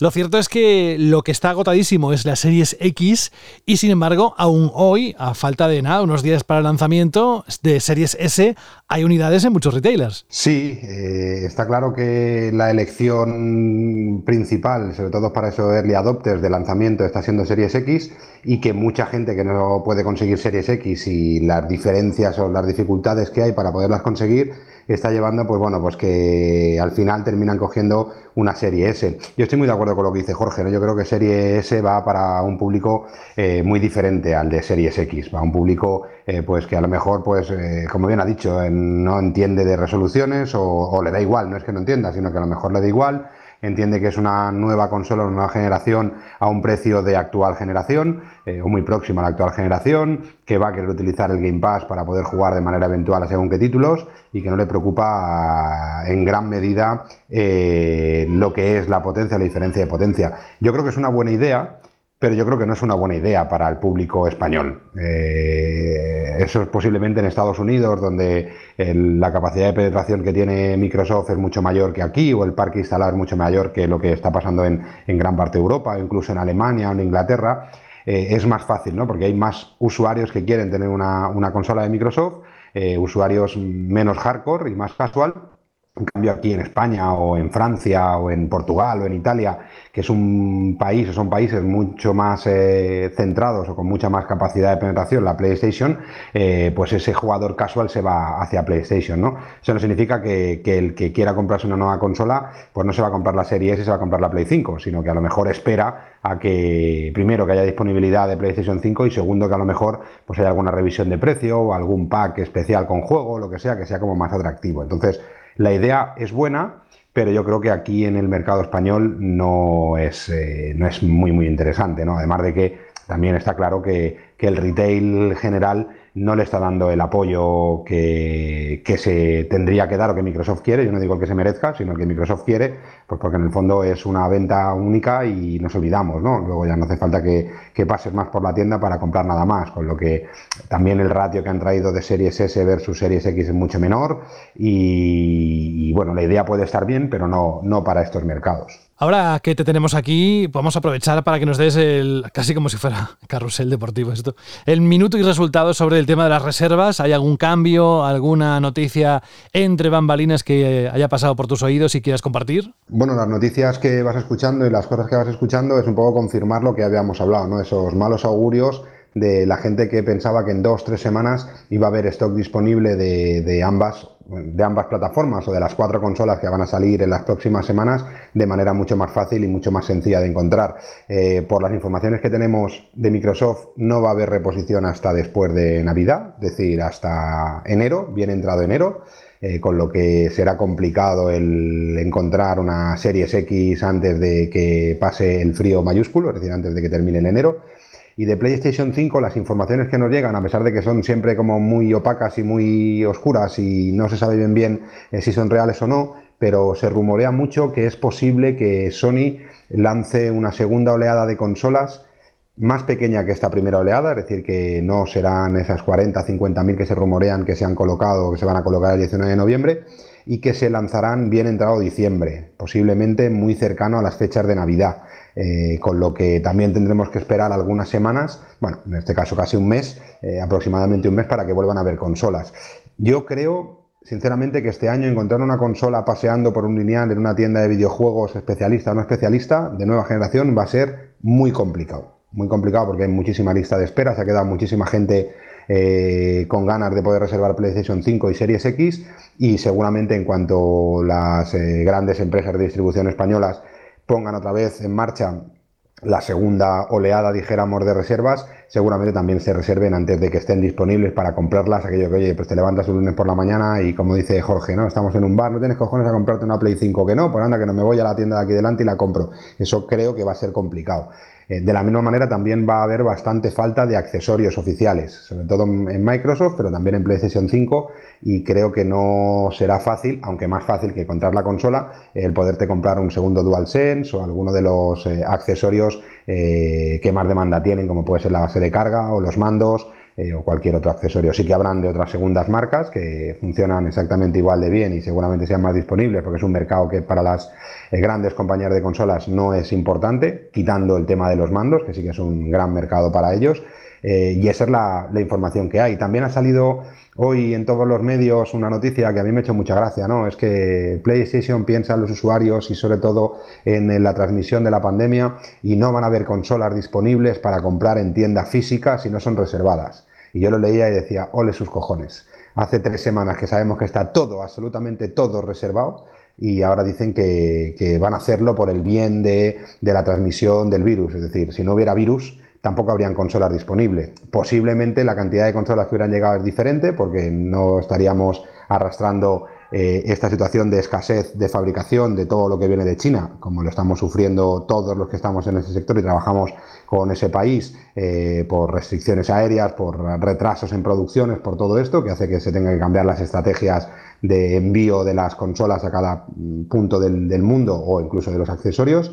Pero, pero, que a lo mejor habrían más, pero yo creo que tampoco habrían disponibles para el lanzamiento, con lo que está muy bien que aprovechemos todos, y está perfecto, ¿eh? yo lo veo muy bien, el que pensemos en los usuarios, el que pensemos sobre todo en la salud de todos los usuarios, que no hayan esas eh, colas, que yo creo que es una de las cosas que más echaré de menos en este cambio de generación, esos días o ese día de lanzamiento en el que te ibas a la tienda donde la tenías reservada dos o tres horas antes incluso de que abrieran y allí pues eh, pegabas tu charleta con todos los que estaban como tú esperando a que abriera la tienda para recoger su reserva de consola yo creo que esa parte es una pena el perderla por, por esta situación. Lo primero es lo primero, está claro. Pero, pero bueno, pues que aprovechen también eso para decirlo, pues bueno, ya habían muchas empresas o muchas eh, grandes cadenas que ya habían puesto protocolos anti-COVID en el caso de las entregas con, pues con cita previa o intentando o dando la posibilidad al usuario de que, de que puedan dirigir el envío online a su, a su casa con los riesgos que ello conlleva también, en, sobre todo aquí en España, pues porque tú si te dan hora a las diez y media para recoger en tu tienda, pues estás allá a las diez y veinticinco, no estés mucho antes porque tampoco tiene sentido, porque si no las medidas no sirven de nada, y a las diez y media estás recogiendo tu consola y con el transporte pues eh, ya veremos ¿no? también qué pasa ¿no? por la saturación que, que pueda haber en estos momentos. Está claro que habrán territorios, como por ejemplo aquí donde estoy yo en Cataluña, donde los centros comerciales están cerrados y en todos los centros comerciales pues hay eh, tiendas especializadas, en este caso por ejemplo Game, eh, que no pueden abrir, con lo que estarán o están buscando, y lo sé porque he hablado con ellos, están buscando eh, fórmulas de entrega sin tener que personarte en una tienda que estará cerrada, porque no se puede, porque por protocolo no se puede, y que están haciendo esfuerzos enormes todas las grandes cadenas para, para, poderlo hacer. Yo sí que he hecho en falta en ese comunicado de Sony que se puede plasmar igual en Microsoft, porque va a ser exactamente lo mismo. Eh, sí que he hecho en falta el que parece que nos olvidamos de una parte que, que, posiblemente ahora sea un porcentaje muy pequeño de consolas. Además, Sony también eh, no ha puesto fácil el que este sector eh, de tiendas pequeñas, independientes, mm, puedan tener acceso a todo lo que puedan necesitar, pero que no nos olvidemos de dónde vienen, de dónde vienen ellos y dónde vienen las empresas. Es decir, hace 20 años eh, el mercado era totalmente diferente y seguramente sin el apoyo de esas pequeñas tiendas de barrio no estarían donde están ahora. ¿no? Entonces yo sí que he hecho en falta ese guiño esas pequeñas tiendas, pues que también pondrán sus protocolos, pero por desgracia pues no tendrán una saturación de gente porque casi no han tenido consolas para, para poder vender o para poder entregar. ¿no? Es decir, que está bien que organicen esto, yo veo muy oportunista ese comunicado de Sony a nivel mundial, porque está claro aquí en España, aunque no hubieran sacado comunicado, no habrían consolas en las tiendas, porque están todas reservadas. Pero sobre todo, lo que sí que desde aquí, como siempre, pido el que el 19 de noviembre no nos volvemos superhéroes, no somos Donald Trump inmunes a este virus y que tengamos cabeza y que el ansia no haga que en vez de poder disfrutarla durante 5 o 6 días bien, tengamos que verla desde la cama como está puesta al lado de la tele. Así que cabeza a todos e intentar seguir las indicaciones que os mandará cada uno de los retailers donde habréis reservado las consolas y tranquilos que las consolas van a estar y las consolas las podréis disfrutar. Será 19 de noviembre, no os digas que 19 de diciembre, que nos da algo. No, perdón, 19 de noviembre. 19 de noviembre. Ya es que no sé en qué mes. ya, ya, verdad, Sí, 10 de noviembre y 19 de noviembre, dos días marcados para muchos en el calendario.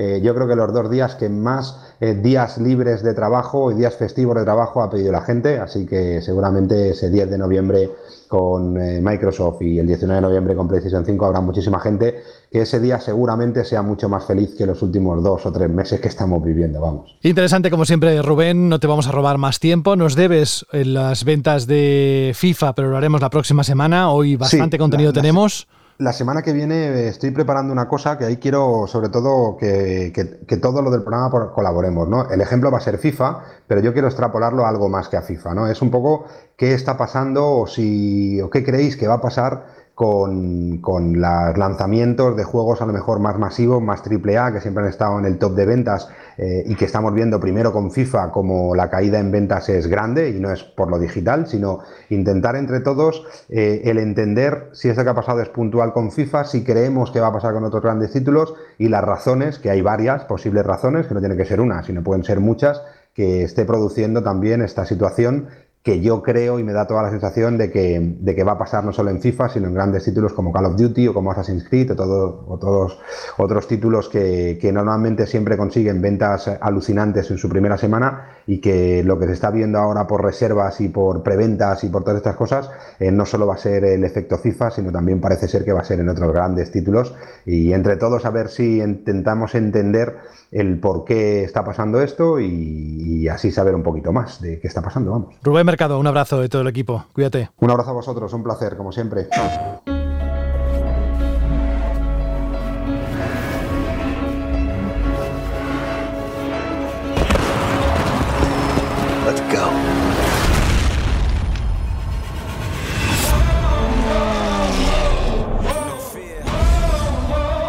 Tanto este título, este sonido, que es de PlayStation 5, en un tráiler, como el de Series S que hemos puesto antes, a mí se me ponen los pelos de punta.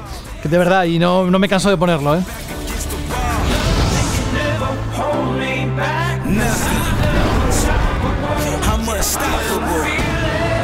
PlayStation 5, la sucesora de la 4, que parece evidente por el cambio del número, pero no es tan evidente, porque tampoco teníamos muy claro a principios de este año si iba a salir a finales. Luego con el COVID, vamos, casi estábamos atentos que por favor que se mantuvieran las fechas.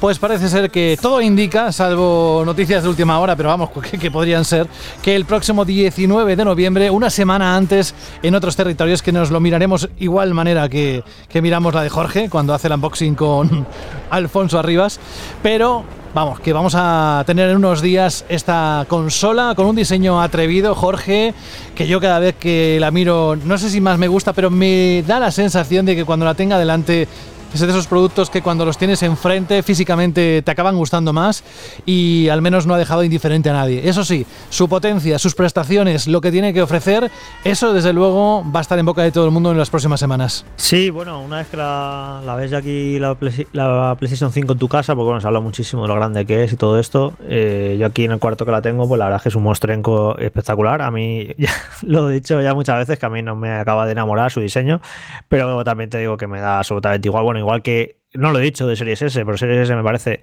preciosa, me parece una de las consolas más bonitas que se han hecho nunca, me parece una cucada cuando la, veis ahí tan chiquitita, ese diseño tan elegante que tiene, me parece preciosa.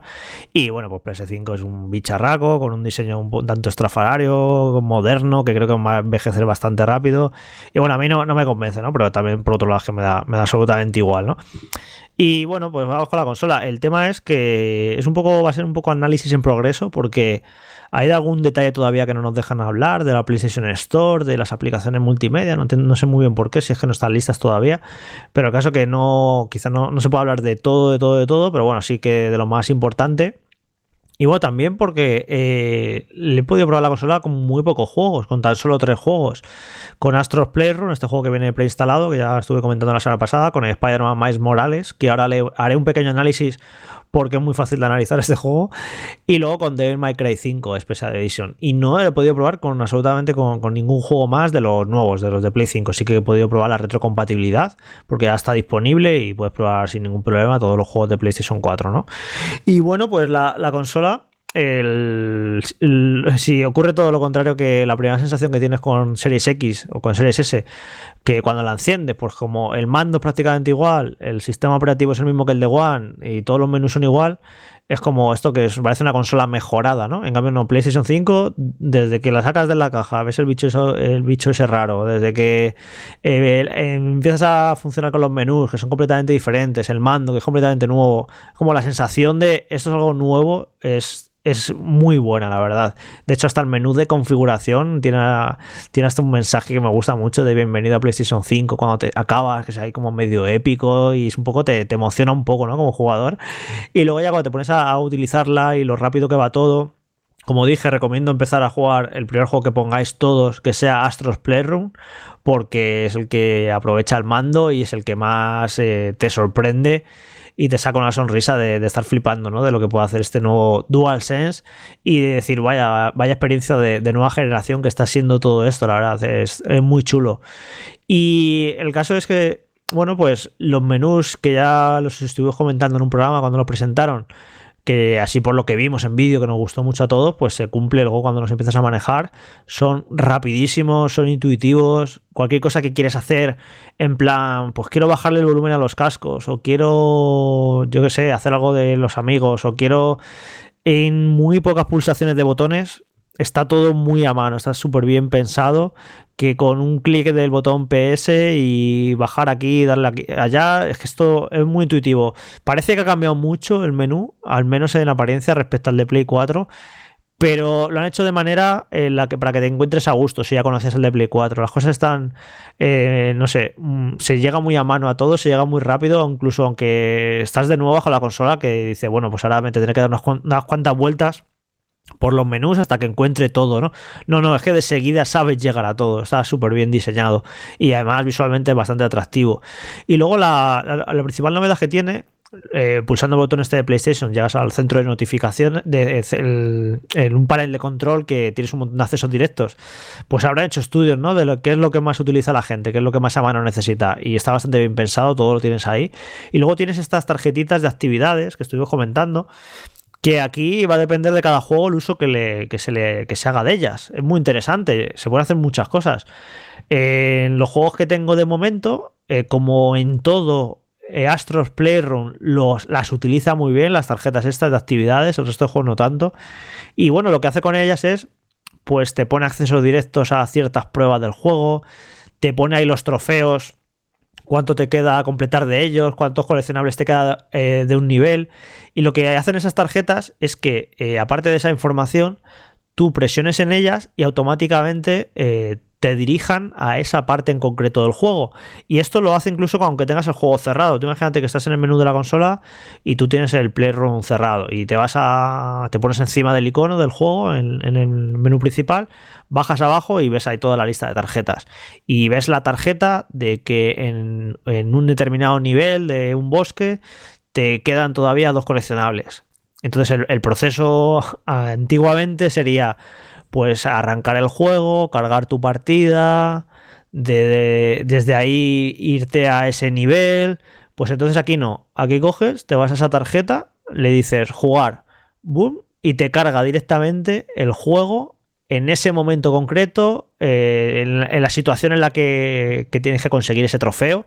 Y claro, con esto, con el tema del SSD ultra rápido de PlayStation 5, es que este proceso son 4 segundos o 5 segundos como mucho, porque te saltas el menú principal, vas directo al grano. Eso me parece una auténtica maravilla.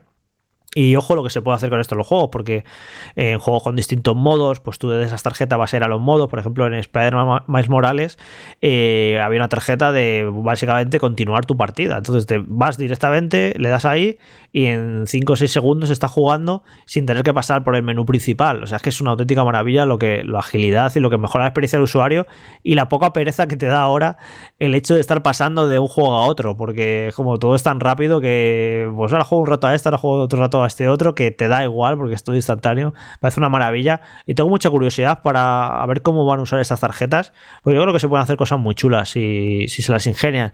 Luego también tenemos el tema este de, de, los consejos de juego, de como guías de trucos integradas, que es también bastante curioso y yo creo que iba a ser polémico, sin duda. Porque estas guías, eh, hasta ahora, pues las tenemos en las páginas web, las tenemos en YouTube. Eh, quien no ha estado jugando un juego se ha quedado atascado en un puzzle y va a buscar en YouTube la solución, o está haciéndose todo lo, el 100% y todos los coleccionables, si le queda un coleccionable, no sé qué nivel, igual, y se va a buscar una guía, se va a buscar a YouTube. Ahora, los juegos, si quieren, integran estas pistas en el menú de la consola. Eh, hace falta estar suscrito a PlayStation Plus para acceder a esta, a esta ventaja. Y no sé, yo, lo, he usado eh, más que por, por, curiosidad, más que nada, ¿no? Para, ver, para poder explicaroslo. Pero lo cierto es que me ha parecido súper útil. Estaba con el Astros Playroom haciéndome el 100%, haciéndome todos los niveles con todos los coleccionables y en, y en algún nivel pues que, me, que no encontraba un coleccionable, la verdad es que estaba bastante escondido. Digo, me he dado unas cuantas vueltas y, y, no lo veo, la verdad. Y te vas a la tarjetita de los coleccionables de ese nivel y justo ves que la, la recomendación de consejo de truco siempre es el coleccionable que te falta. Y le pinchas ahí, te sale un vídeo un pequeño vídeo de 15 segundos de lo que haga falta y te enseñan justo dónde está el coleccionable que te falta en ese nivel y vas ahí a tiro hecho y lo coges. Esto, claro, esto va a generar polémica, porque, claro, hay a gamers que les parecerá una blasfemia, ¿no? Que dirán, pues es que, claro, ahora qué gracia tiene hacerte el 100% de un juego si te están poniendo ahí a, tan a mano, ¿no? En la solución. Pero qué diferencia hay si antes lo podías hacer lo mismo, lo pasa que era más engorroso porque tenías que ir a YouTube, buscar el juego, llegar a un canal, buscar ese coleccionable. Lo que pasa es que ahora te lo han puesto súper a mano. Y, entiendo también a que, le, le parezca esto un poco, bueno, a lo mejor estropear la experiencia. Eh, han anunciado que en Demon Soul Remake va a incluir ciento y pico ayudas y consejos. Y claro, ya hay gente que dice, pero ¿esto qué es? Era un juego de Front Software con ayudas, no sé qué, tal. Y bueno, pues estas ayudas antes las tenías en YouTube. A ver, es cierto que mmm, esto no en todos los juegos creo que debería ser aplicable ni permisible. ¿Por qué lo digo? Porque, bueno, en un juego como Astros Playroom, que es un juego para todos los públicos, que, que bueno, que la gracia de los coleccionables, pues es un poco tontorrona, ¿no? Y te la ponen ahí a mano y no, no pasa nada. Pero en un juego como Demon Souls, a mí sí me genera dudas. En este caso no, porque como es un remake, eh, ya está Internet plagado de guías de Demon Souls, entonces no, no están anticipando nada, ¿no? Está ahí todo lo que quieras encontrar y quieras saber de Demon Souls, lo, lo tienes en Internet. Pero la gracia de los juegos de From Software, cuando salen, es que todo es una gran incógnita todo, la gente no sabe cómo funcionan las cosas, para qué sirven los objetos, cómo se derrota a tal jefe, donde no sabes absolutamente nada. Es todo una incertidumbre completa y es lo bonito de los juegos de Front Software, el, que la comunidad va descubriendo todo poco a poco. Las guías no están al día siguiente de un juego de Front Software, las guías se van haciendo con el paso de las semanas y te diría que incluso de los meses. Entonces que un juego de lanzamiento tenga esas ayudas ahí, a mí me genera muchas dudas a ver cómo se gestiona esto. Yo creo que no deberían estar, esas ayudas desde el día uno, eso para empezar, porque parece un poco, no sé, como eh, trastocar la experiencia si ya directamente pones ahí esas soluciones. Creo que no en todos los juegos deberían tener esto. De hecho, claro, como va a depender de las desarrolladoras, Evidentemente que Front Software no va, yo estoy seguro que no va a meter esto en sus juegos. Lo que pasa es que este juego, como es de Sony, como es un remake y demás, pues medio lo entiendo. Entonces tengo curiosidad, ¿no? Para ver cómo gestiona cada juego, cada desarrolladora, esto de los trucos y los consejos y, ponerte los coleccionables. Porque, bueno, en cualquier caso yo creo que va a, dar, mucho que hablar y me parece, me parece una característica interesante. Pero bueno, eso, que el sistema operativo de, de Play 5 funciona genial, es bonito, es rápido, y tiene muchas posibilidades. va a dar mucho juego todo esto de las actividades, de las tarjetas. Eh, y bueno, estoy encantado, la verdad. No, no, no tengo queja que ponerle en ese aspecto a todo lo de cómo se, se utiliza la consola. El tema del SSD, bueno, eh, he hablado del SSD, de lo que lo poco que tardas en iniciar un juego, en ir a un nivel concreto de, de Playroom. De hecho, cuando estás en Playroom, si das al botón de pausa, te sale todo el mapa de todos los niveles y lo puedes elegir y haces viaje rápido, ¿no? En cualquier momento. Y ahí lo ves, que en 3-4 segundos te plantas en cualquier punto del juego inmediatamente. Y en Spider-Man Miles Morales, el viaje rápido, esto es muy curioso. Tú tienes el mapa de la ciudad y llega un momento que desbloqueas pues, en diferentes puntos de Nueva York el hecho de poder eh, pinchar en el mapa, ir ahí directamente. Literalmente es un segundo. O sea, en cualquier sitio en el que estés en el mapa, pinchas y en un segundo apareces ahí. Es alucinante. vamos, es que es alucinante. Y nos habían prometido este SSD ultra rapidísimo de Play 5. Que sobre el papel, sobre los números, es el doble de rápido. Que o sea, el de Series X es rápido, pero es que el de Play 5 es el doble de rápido. Y sinceramente, yo en estos primeros juegos, porque claro, solo he probado tres juegos, lo noto. Noto que es más rápido incluso que el de Series X. O sea, que haga viaje rápido en un segundo me parece una auténtica maravilla. Y bueno, tengo curiosidad, cuando empiezan a salir los juegos multiplataforma en ambas, pues a ver si eso se traduce en diferencias de tiempo de carga entre una y otra, o a lo mejor acaba siendo anecdótico, a lo mejor simplemente que, pues que un juego carga dos segundos en Series X y en Play 5 en uno. Pero al menos los juegos estos primeros de Sony, la verdad es que hacen un gran uso del SSD y es una auténtica maravilla. Lo de, los tiempos de carga es incluso, digo, de las cosas más espectaculares que yo recuerdo en, en una nueva generación de consolas, ver que de repente todo es inmediato y que puedes ir de la punta, de una punta a la otra del mapa en, un segundo. Dices, pero qué brujería es esta. Así que creo que es bastante, bastante espectacular, la verdad. Jorge, yo te quería preguntar por una de las de los grandes pilares ¿no? de la experiencia de PS5, que no sé si puedes hablarme de él, es el sonido. Hemos visto que se ha potenciado con el tema del audio en 3D, que tenemos unos auriculares, los Pulse 3D, que se están vendiendo como una auténtica revolución sensorial, la combinación con el mando áptico, que creo que es como está vendiendo Sony la, experiencia de, la consola junto a la rapidez ¿no? y a la inmediatez. ¿Qué te ha parecido el sonido? ¿Has podido probarlo? ¿Lo puedes comparar si, si es eh, probable con el de Xbox, que también incluye eh, compatibilidad con audio 3D? ¿Cómo, ¿Cómo lo ves? ¿O cómo lo oyes mejor? Pues aquí tengo que, pegar un tirón de orejas a PlayStation porque nos sentimos un poco los que estamos ahora trabajando con ella como precursores a los que no nos han explicado nada. y no nos han explicado nada del sonido 3D, no nos han dicho si está ya habilitado, qué tipo de casco necesitamos, porque no tenemos los oficiales esto, los pools. Entonces estamos todos como en plan, sí, me he puesto cascos en el DMI y se escucha bien, pero no, no me parece ninguna maravilla. Y en el Spider-Man, que también se supone que tiene sonido 3D. Y pues que te diga, se escucha bien, pero no, noto nada de ese sonido 3D tan increíble, envolvente que nos habían prometido. Entonces no sé si es porque no está activado, si es porque los cascos que estoy utilizando no son los adecuados, aunque en teoría se eh, iba a funcionar con cualquier casco estéreo. Así que esta parte del análisis de la consola la dejamos ahí en progreso y en cuarentena porque Sinceramente, yo no he podido comprobar nada todavía del sonido 3D. De hecho, eh, me han cobrado ya los cascos eh, Pulse, esto que me he comprado de PlayStation 5, me llegan la semana que viene. Así que quizá la semana que viene os pueda dar algún tipo de impresiones de lo del sonido 3D, porque yo hasta el momento, la verdad, no he comprobado nada. Sí que he comprobado con el de 5 que es uno de los juegos que se supone que tiene sonido 3D, sí se escucha muy bien, pero no era lo que yo me imaginaba cuando prometieron el sonido 3D, así que no, no, puedo, no puedo analizar esta característica, la verdad. Y luego también, no creo que se me olvide, eh, la semana pasada, pues aquí me, me deshicen elogios hacia el DualSense, que es una auténtica maravilla con el Astro Playroom y sigo, y sigo ahí, ¿eh? es que es increíble. Ya veréis cuando, cuando juguéis este juego con lo del DualSense, me, me alucina. Eh, he estado hoy, por ejemplo, jugando otra vez un poquillo para capturar y demás, y es que me sigue, me sigue flipando, me sigue sorprendiendo. Pero me he llevado una decepción bastante grande con Spider-Man Miles Morales al descubrir que no usa demasiado bien la vibración áctica, que no usa demasiado bien lo de los gatillos.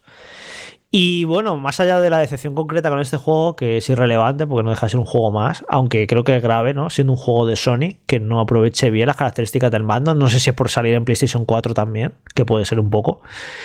Pero me preocupa porque eh, a ver si esto del mando del Astro Playroom eh, se queda ahí. y, nos encontramos con que el resto de juegos no, lo saben utilizar. Me asusta, la verdad, porque de My Cry pasa exactamente lo mismo. De My Cry la vibración no nota nada especial, los gatillos no los utiliza. Que bueno, que lo de los gatillos no tiene por qué utilizar todos los juegos, la verdad. Eso tampoco no es obligatorio pero me inquieta un poco. Lo que pasa es que, claro, como solo tengo tres juegos, no puedo sacar conclusiones. Eh, hay que probar muchos más juegos y ver si esto ya se convierte en algo generalizado de toda esta primera jornada y nos encontramos que el único juego que utiliza bien el DualSense es el Astro Playroom. Claro, como solo tengo tres, de tres solo uno. Eh, pero sí me da un poco de miedo, la verdad, porque eso, que un juego como Miles Morales de, de Sony no utilice bien lo del mando, no notes nada. Es una sí que es una vibración que está chula, localizada y, intentan como hacer cositas las cinemáticas, pero luego cuando te pones a jugar no notas nada especial, no es como Astro Playroom. Entonces, bueno, pues también dejar un poco en cuarentena las maravillas del DualSense, porque a ver si se va a quedar solo en un juego que lo utiliza bien y luego el resto no saben qué hacer con ello, o no saben, o no pueden, o, no sé qué ocurre. Así que tenemos que probar muchos más juegos de, de Play 5 para para ver qué ocurre con esto del mando. Y luego otro aspecto muy importante que, seguramente mucha gente tenga quiera saber, el tema de la retrocompatibilidad.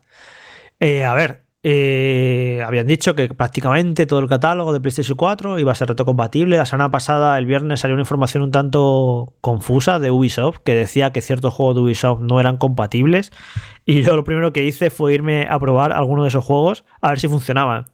Y el caso es que sí que funcionan. Eh, yo he probado esos Assassin's Creed que ponía Ubisoft que no funcionaban y los juegos arrancan y te pones a jugar y funcionan.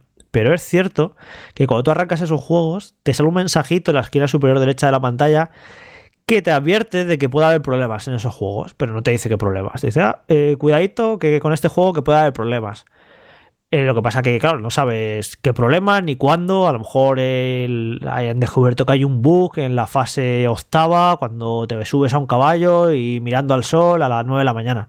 Yo qué sé, no lo sé, pero claro, como ni Ubisoft lo ha explicado, ni la consola te lo explica, simplemente te dice que puede haber problemas. Así que ni idea. No sé esto de los problemas, en cuántos juegos van a aparecer y a qué tipo de problemas se refieren. Por lo demás, eh, bueno, esto es que, es que, es demasiada información. Pero esto ahora a quien le interese. Eh, compete en la famosa demo de terror del Silent Hills, que al final quedó en nada. Y ahora ya sabes, este juego mítico. Os voy a contar lo que ocurrió. Lo primero que hice cuando llegué con PlayStation 5 a casa es pasar mis datos de mi PlayStation 4 Pro y probar, porque bueno, tenemos una coña ya prácticamente interna de lo mitificado que tenemos a PT, de ver si funcionaba PT en PlayStation 5 y, vamos a seguir poder eh, pasándolo de una consola a otra, porque como sabéis este juego no se puede descargar. Igual fue mi sorpresa y mi alegría al probar que PT funcionaba en PlayStation 5 y que bien todo, tal, nos, nos echamos unas risas. Pues el otro día de repente, no sé quién ha tirado de una palanca y ahora PT no funciona en PlayStation 5. No sé si habrá sido Sony, si habrá sido Konami, si habrá sido los dos. Se habrán visto que de repente había muchos periodistas jugando a PT y han dicho, pues vamos a, amargar la fiesta. El caso es que ahora PT en PlayStation 5 no funciona y sin, no, sin, sin recibir ninguna actualización ni nada. Simplemente han tirado un cable por ahí y el juego ya no funciona. Pero bueno, más allá de esta anécdota, el resto de juegos que he probado sí que funcionan. Lo que pasa que sí que me sorprendió eh, probar juegos como Bloodborne o como The Last Guardian y no notar mejoras. De hecho, que, que tuviera los mismos tirones de los originales y de ir igual. Y yo dije, joder, que pena, ¿no? Que no aprovechen la potencia de PlayStation 5 y que vayan tal cual los recuerdo que como iban en PlayStation 4 Pro. Y entonces dije, bueno, esto no es como la retrocompatibilidad de Series X, que automáticamente coge la potencia, sino que aquí parece que o sacan un parche o hacen algún tipo de ajuste, o si, o si no, los juegos van como, como iban en Play 4. Y esa es la sensación que tengo. Pero, pues sí que parece que en algunos juegos de Play 4 muy míticos sí que han metido actualizaciones y van mejor. Y los casos concretos que yo he probado son God of War, que ahora en modo rendimiento va a 60 frames, perfecto, sin problemas. Antes iba entre 45, 50 con bajones, y ahora va a 60, 60 estables. Eh, Ghost of Tsushima, que salió este verano, que tiene un modo también en el que va a 60 frames, y la verdad es que es, un, es una auténtica pasada este juego. Entre lo bonito que es y ahora 60 frames, pues es una gozada. Y en las últimas horas, que me ha sorprendido también, Days Gone, que ahora va a 60 frames. Eh, y que la verdad, joder, cómo cambia la, la, cosa un juego así como este, de mundo abierto a 60 frames, la verdad que, que impacta, que dice, joder, qué, qué guay, qué, qué, bien se mueve. Así que, por un lado, bueno, mm, fue una decepción inicial el, el ver que los juegos de Play 4 en Play 5 no van necesariamente mejor, pero uh, sí que parece que los desarrolladores haciendo algo, no sé exactamente muy bien el qué, hasta qué punto tienen que meter mano y si es muy laborioso. Esto que habían llamado el modo bus eh, en PlayStation 5, de que sí que va a haber juegos de PlayStation 4 mejorados, pues a ver los hilos. Lo que pasa que tampoco han dicho cuántos va a haber. Han ido, lo, lo habréis estado viendo, han sido las desarrolladoras que han sacado tweets en sus cuentas de Twitter diciendo, pues sí, pues Days Gone va a 60. Y de esta es la manera en la que yo me he ido enterando y me he ido descargando estos juegos y los he ido probando. Luego, por ejemplo, el juego de Naughty Dog, eh, de Last of Us 2 y Uncharted 4 no tienen ningún tipo de mejora, que me extraña a mí que no vayan a tener mejora. Y bueno, pues como muchas cosas de Play 5, con mucha falta de información, la verdad, no sé esto de la retrocompatibilidad al final cuántos juegos de Play 4 van a estar mejorados, si al final van a ser muy poquitos y cómo va. Pero bueno, al menos tenemos ahí tres, eh, God of War, Ghost of Tsushima y Days que sí que tienen mejoras y que van a 60 frames. Además me gusta mucho que la mejora sea esta en concreto, sea la de, la de los 60 frames, porque la verdad es que, que cambia muchísimo y mejora muchísimo la experiencia. Así que me alegro. Pero bueno, también lo dejamos un poco aquí en barbecho, el tema de la retrocompatibilidad y, iremos viendo que a ver cuántos juegos reciben mejoras, cómo mejoran y demás. Pero bueno, al menos eh, que sepáis que eso, que vuestros juegos de PlayStation 4 funcionan en PlayStation 5 que ya es un gran paso respecto a lo que ocurrió con PlayStation 4 y PlayStation 3, que, que Play 4 no tuvo retrocompatibilidad. Así que al menos que sepáis eso, que vuestros juegos de Play 4 funcionan en Play 5, por lo que he visto sin, sin demasiados problemas, excepto, bueno, y parece que va a haber algún problema de incompatibilidad con juegos muy puntuales, pero bueno, no parece que vaya a ser algo muy, muy que afecte a muchísimos títulos. Eh, Jorge, ¿tiene, no sé, creo que no has hablado de esto, ¿tiene algún, algo similar al Quick Resume de Xbox? No tiene, bueno, el Quick Resume, que no lo, no lo he explicado en el análisis de Xbox, es que ahora tú puedes ir dejando juegos en reposo y los reanudas y, y, te, y la, esa reanudación es como justo donde lo dejaste. En Xbox pues, puedes tener 5, 6, 7 juegos. El tema está que en el periodo de análisis de Xbox Series X eh, han encontrado un bug en esta característica y no la he podido probar del todo bien porque hay un montón de juegos que no funcionaban. Luego encima la consola no te indica demasiado, no te indica de ninguna digo demasiado bien, ¿no? De ninguna manera qué juegos tienes en reposo, ¿no? Y no lo sabes, los juegos que tienes en reposo, te enteras cuando los vuelves a abrir y que justo pum, te dicen Kill Resume y vuelves a donde estaba, pero no sabes qué juegos has dejado en esa situación. Es un poco raro. Yo creo que lo deberían indicar y bueno, lo irán mejorando poco a poco. Y el caso que PlayStation 5 no tiene nada de esto. Que bueno, pues dice, pues qué mal. Pero, a ver, es que también esto depende de los hábitos de, de juego de cada uno, ¿vale? Yo, que me gustan los juegos para un jugador, yo no estoy jugando a 4 o 5 juegos a la vez, sinceramente. Yo juego un juego, me lo paso, lo borro, ya sabéis, hacer el Jorge, esta tontería, y me pongo con otro. Yo no estoy, no estoy jugando 5, 6 o 7 juegos a la vez. No sé, a mí el Kill Resume es una característica que sinceramente no me parece demasiado importante. Pero bueno, imagino que habrá otro tipo de jugadores que sí, que a lo mejor tiene Call of Duty, tiene FIFA, tiene no sé qué. Y sí que está picoteando entre varios juegos a la vez y sí le parece muy útil. Pero aparte de eso, que no tenga esta característica Play 5, es que los juegos cargan tan rápido que me da igual abrirlos cada vez que voy a jugarlos. Es que, es, es que en 5 o 6 segundos está jugando. El Key Resume, de hecho, no es instantáneo. El Key Resume tú lo abres a una pantallita y tarda unos 4 o 5 segundos. O sea, puede haber juegos que eh, abrirlos desde cero en PlayStation 5 y ponerte a jugar, como Miles Morales, que comprobado que son 6 o 7 segundos, y el Kick Resume de Xbox, que no haya prácticamente diferencia. O sea, que abrir un juego desde cero en Play 5 sea prácticamente instantáneo. Así que bueno, sí es una característica que está chula, todo lo que sean características nuevas y mejoras, bienvenida sea, y esa está guay de Xbox. Pero sinceramente no la ha hecho en falta PlayStation 5 por lo que os comento, porque abren tan tan rápido los juegos que no sé, que no ni, ni lo necesito, la verdad. Vale, y te pregunté la semana pasada o la anterior, ya ni me acuerdo, del tema de la batería del DualSense. Claro, acababa de tener la consola, o sea, todavía no me podía decir nada. Si me podía decir algo más de eso y antes de...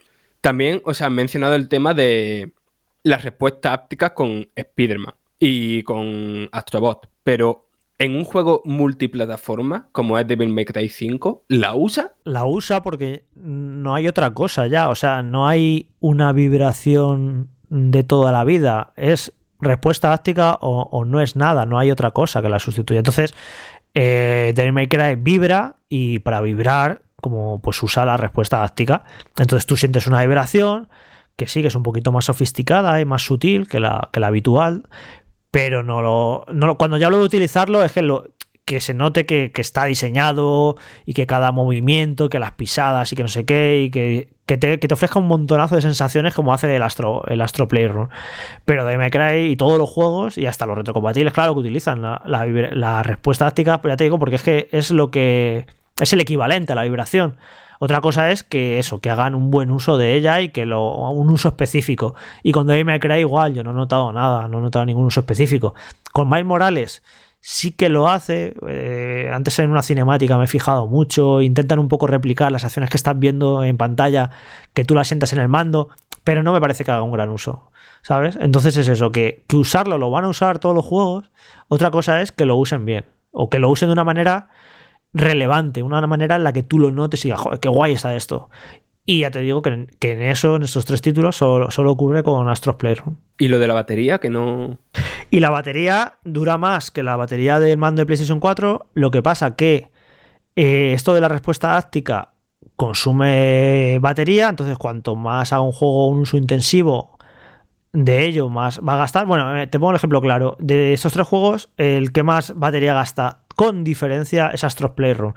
¿Por qué? Porque ah, como utiliza el altavoz del mando, lo utiliza constantemente el, altavoz, utiliza los gatillos estos adaptativos que te ofrecen resistencia, que eso es un motor que está consumiendo batería, eh, y utiliza respuesta táctica todo el rato, al final, en, este juego en concreto, dura mucho menos la batería que con otros. Se nota, ¿eh? Y ya lo veréis. No lo, no lo he cronometrado exactamente cuánto dura jugando con Astros Playroom pero a lo mejor, no sé, pues, es que no sé si dar una cifra y luego resulta que tengo que rectificar, pero a lo mejor son tres horas, no lo sé. Pero que depende, va a depender del juego lo que dure la batería o no del mando. Si es un juego más o menos normal, sí que se nota que dura más que la de DualShock 4, pero si es un juego que haga, que haga un uso muy intensivo de, todas las, de todos los gimmicks del mando, ya te digo yo que, se nota que va a durar menos. De todas formas, Jorge, ya por puntualizarte una cosa, eh, Sony ha distribuido un, vídeo donde te explican las opciones y cómo funciona el menú de la consola y hay diferentes opciones para calibrar y reducir o aumentar el tema de la vibración áptica, del sonido del altavoz.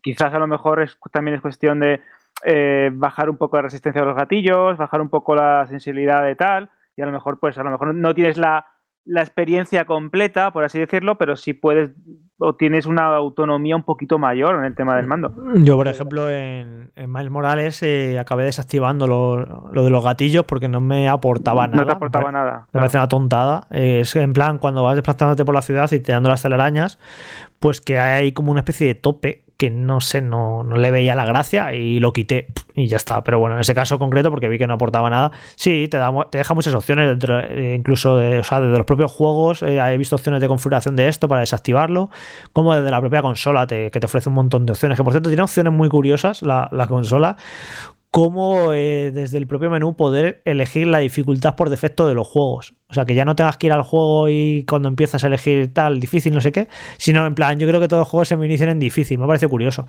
Y también como ahora parece que va a estar de moda lo de que los juegos ofrezcan un modo rendimiento y un modo gráficos, pues también que desde la propia menú de la consola, eh, decir, yo creo que todos los juegos arranquen en modo rendimiento o yo creo que todos los juegos arranquen en modo gráfico, que me ha parecido la verdad un, detalle bastante interesante. Ah, y también que poder elegir que todos los juegos arranquen con la vista invertida, que ya sabéis que hay gente que juega con el eje invertido, eh, ya sea en vertical o sea en horizontal. Tenemos en nuestro caso aquí nuestro compañero Juan Rubio, que, juega con el eje invertido, vertical, y desde la propia menú de la consola, pues puedes poner esta opción y que ya los juegos eh, arranquen de esa manera. Vale, y ya me callo después de la pregunta, que no para hacerte pregunta. Hemos hablado de ruido y tal de la equipo Serie X. ¿Esta qué tal? Bastante silenciosa, no es tan silenciosa como Series X. Eh, Play 5 se oye que está encendida, es como un zumbidito, pero, está, pero se le oye, se oye el ventilador, se nota que está el, ese pedazo de ventilador, se le oye, pero nada, no es, o sea, es un ruido que es súper eh, llevadero, no tiene nada que ver con lo que ocurre con las actuales PlayStation 4. Pero claro, el tema está que PlayStation 4 cuando era nueva tampoco hacía ruido.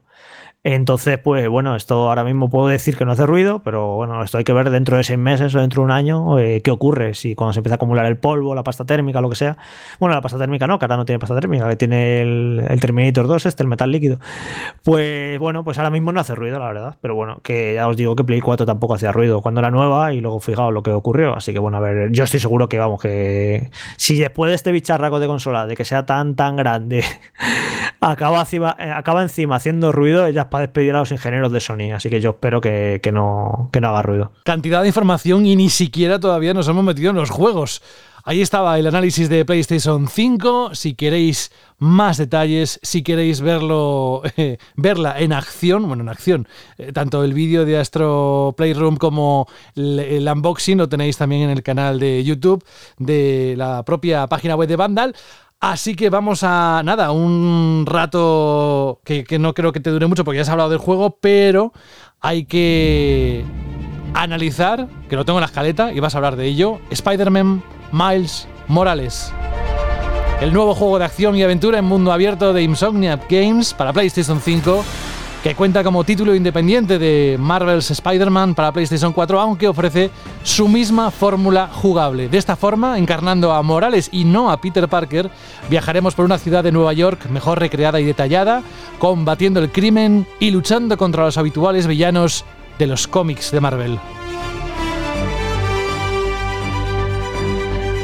Este es uno de los juegos, sé que lo sabes Jorge, pero lo, resaltamos, más esperados por muchos para disfrutar, para continuar las aventuras eh, de, Spider-Man. Sí, eh, este juego, bueno, eh, es exactamente lo que parecía, o al menos lo que parecía, nos parecía para muchos. Me recuerdo la noche que se anunció en este evento de mayo, que hubo ahí cierta confusión. Es un juego nuevo, es una expansión, ¿qué es esto? Y unas declaraciones que hubo ahí, y al final tuvo que salir Insomniac, y para que lo entendiéramos, dijeron, bueno, esto es como un Charter Los Legacy. ¿Sabes? Como un juego que no es tan grande como una entrega principal, que es como un spin-off, pero que es un juego en condiciones, bla, bla, bla. Que os recordáis que Uncharted Los Legacy salió a precios reducidos, salió a 40 euros, es un auténtico juegazo.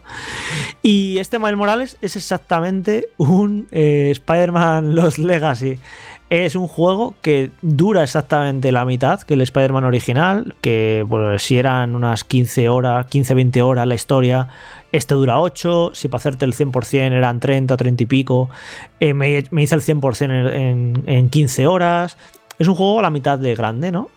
Y pues recicla todo, recicla la ciudad, recicla su acertada jugabilidad en los desplazamientos por el aire, en el combate que, que me parece divertidísimo y espectacular, recicla el acierto en la narrativa, está muy bien escrito los personajes hechos con mucho cariño, me mola mucho conocer más de, Miles Morales, de su entorno social, su pasado, es un personaje muy interesante. Y un juego hecho con mucho mimo que, es muy divertido, es súper entretenido por esta mezcla de, historia, de combates espectaculares, de persecuciones, dar un poquito de sigilo, dar algún puzzle, es un juego que, te bebes, te lo devoras y esas ocho horas que dura ni te enteras, pasan volando con unos graficazos de, escándalo, ya se veía muy bien en, PlayStation 4, pues este se nota que es un juego ¿no? que, que no aprovecha del todo lo, de lo que puede dar de sí PlayStation 5, pero esto no quita que se vea estupendo porque por el buen hacer que tiene en, todo, en las animaciones que son alucinantes, en las cinemáticas, es un juego que, luce muy bien, que, bueno, que lo estás viendo y sí que estás viendo que de hecho sale en Play 4 y que estás viendo que es un juego de Play 4 un poco mejorado. Yo lo juego a modo rendimiento a 60 frames porque me parece que es como la experiencia eh, cambia mucho respecto a lo que jugamos en PlayStation 4 la primera entrega. Y para mí no hay color en, entre el modo a 60 frames y el modo a 30 yo no entiendo cómo alguien puede preferir jugar a este modo a 30 y lo peor es que conozco a gente que dice que va a jugar a 30 porque tiene ray tracing o porque se ve un poquito mejor. Pero para mí el auténtico salto es jugar a 60 porque este juego con, con esos combates que tiene tan frenéticos tan espectaculares con esas animaciones como luce realmente increíbles a 60 frames. Por mucho que le quite efectos gráficos, que le quite un humo por aquí, un ray tracing por allá. Pero bueno, cada uno que haga lo que quiera. Pero vamos, yo, eh, en serio, cuando lo probéis y, y un rato a 60 y jugáis otro rato a 30, yo dudo mucho que os quedéis en 30, pero bueno, haya cada cual que haga lo que quiera. Y eso, y en definitiva, pues es un juego entretenidísimo.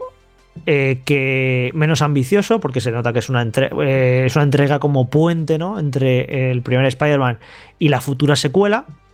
Y pues muy bien, en líneas generales, lo que pasa que no aporta nada nuevo a la saga.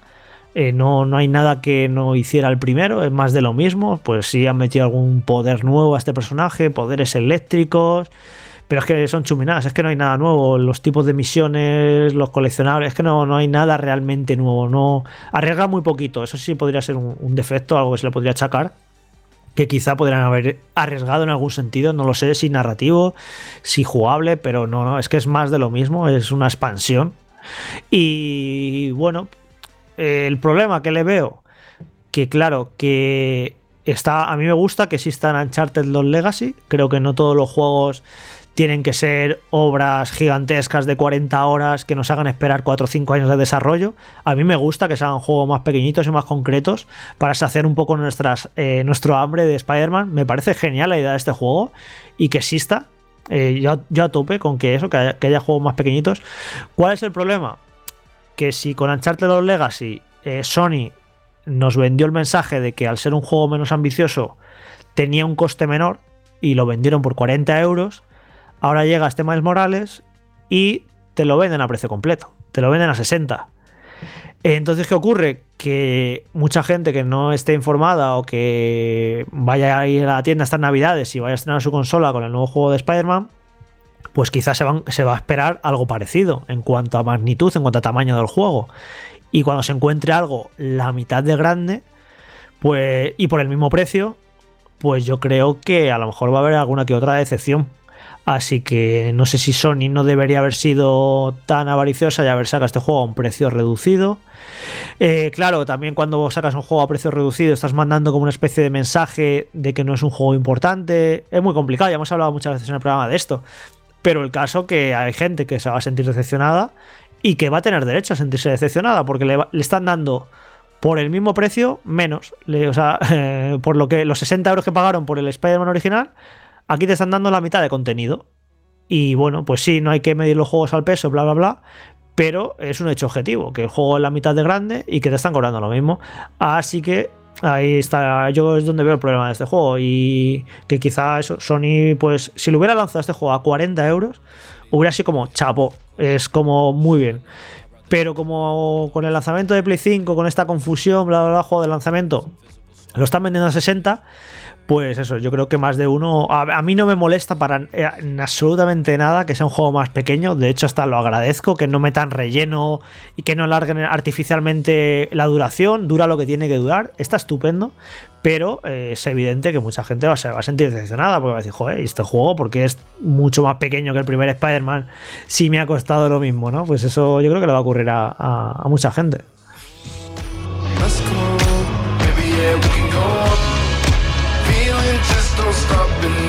Pues dejamos aquí el título. Creo que hoy has tirado muy largo en el programa, es decir, tienes que estar con la boca hecha, hecha polvo.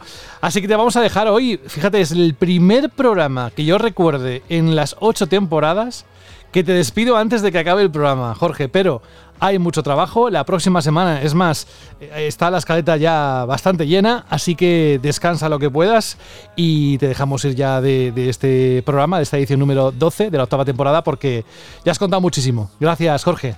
Sí, es que ha sido esta semana ha sido muchísima tralla para poder sacar los análisis de las consolas, los análisis de los juegos, los vídeos. Estoy reventado, eh, imagino que se me, se me habrá notado y a mejor no he tenido la, la claridad de ideas que me hubiera gustado. Encima eh, hablar de tres, de tres consolas nuevas no es moco de pavo, pero bueno, que tranquilos que en los próximos programas pues eh, hablaremos con más calma, entraremos más en detalle en aspectos concretos, hablaremos de más juegos, de más experiencias con el DualSense, con los tiempos de carga, con la retrocompatibilidad, que bueno, que quedan un montón de banda al radio de, aquí a que acabe el año y ya hablaremos con más calma, pero hoy era, era demasiada información, de mucho texto en un único programa y bueno, he hecho, he hecho lo que he podido, que además estoy bastante cansado. Si te sirve de indicador, Rubén Mercado, que dijo que se iba a ir, fíjate cuánto hace en el programa que le hemos despedido, sigue conectado. ¿Eh? Está escuchando, ha estado escuchando todo lo que has dicho de la PlayStation 5 y nos decía que es que estaba siendo tan interesante que no se podía desenganchar. Fíjate, ¿eh? o sea que si te sirve de referencia, ahí está la claridad de la que hablabas. Así que muchas gracias, Jorge. La próxima semana más, hay mucho que contar todavía. Esto siquiera es, es el arranque de noviembre. Un abrazo muy grande de todo el equipo y hasta dentro de unos días. Hasta la semana que viene. Un saludo.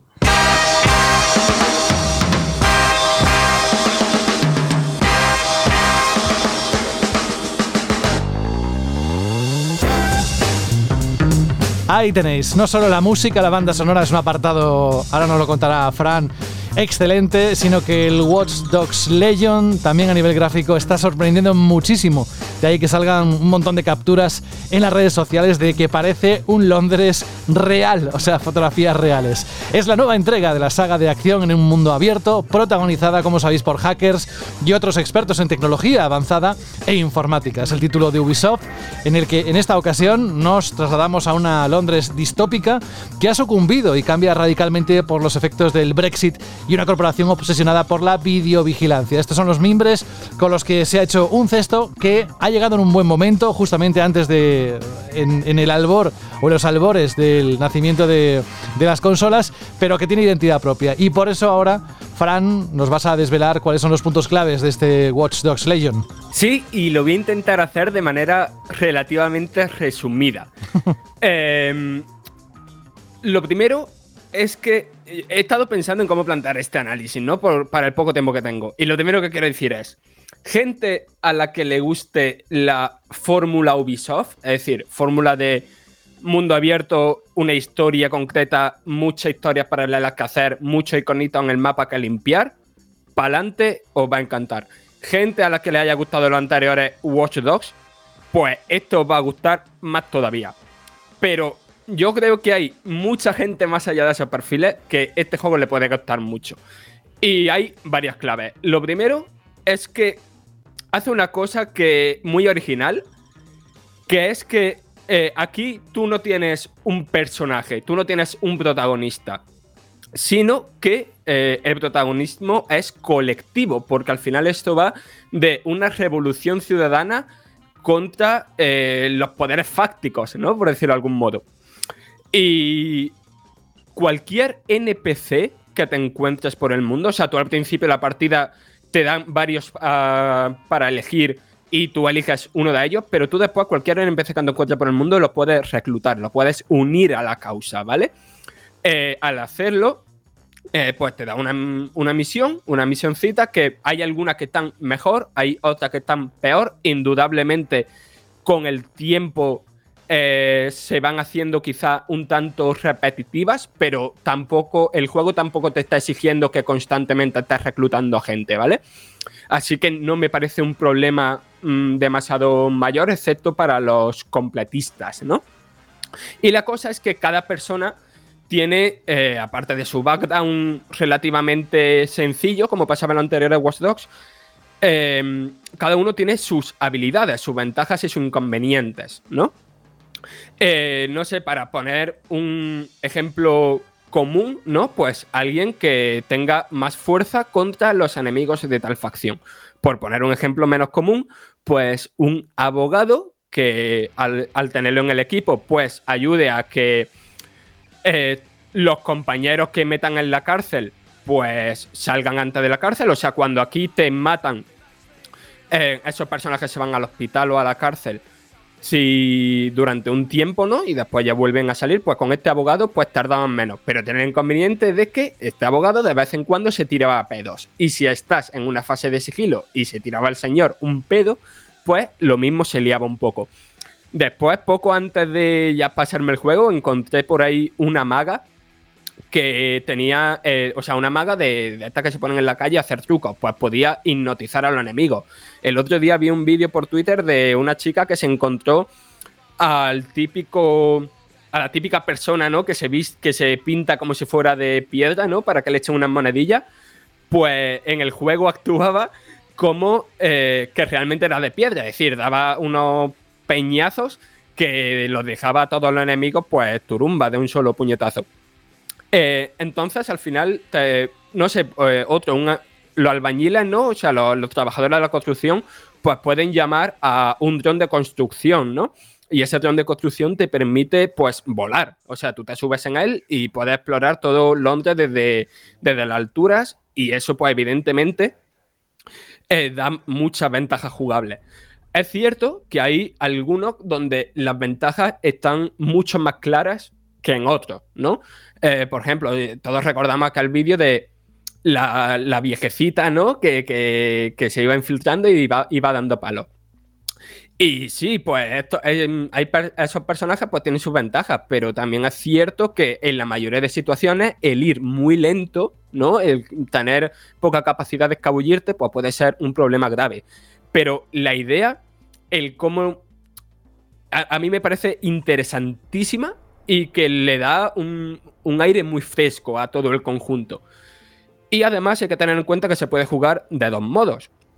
Por una parte, el modo normal, ¿no? por decirlo de algún modo, que es que, eso, que cuando te, cuando te derrotan a un personaje, pues eso se va al hospital o se va a la cárcel. Pero hay otro que funciona un poco como Fire Emblem, que es con un permadez. Es decir, personajes que te arresten o personajes que, que maten, pues ese se ha acabado completamente.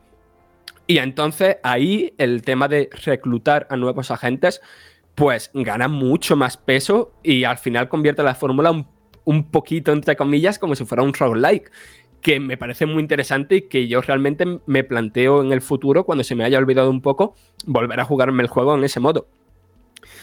Eh, después, eh, está el tema de la historia.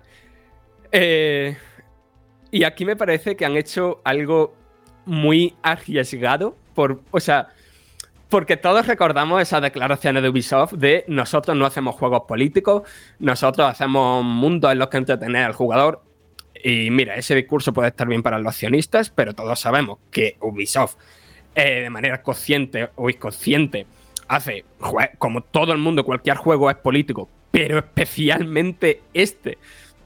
Porque aquí lo que te están contando es una historia de cómo una Londres post-Brexit se ha convertido en un estado fascista y pero un estado fascista sujetado, mm, sustentado por el gobierno, sustentado por las empresas militares privadas, sustentado por las grandes compañías tecnológicas, sustentando por, los criminales, ¿no? que hasta ese momento serían considerados gángsters. Eh, y entonces, pues, la historia, lo que plantea la campaña es como ir derrotando a cada uno de esos grupos, ¿no? Y todo eso en el contexto de que DeathSec, la organización pues, que hemos conocido en las anteriores entregas, aquí pues ha caído como en una trampa y toda la organización se ha deshecho. De ahí que vayas reclutando a más gente.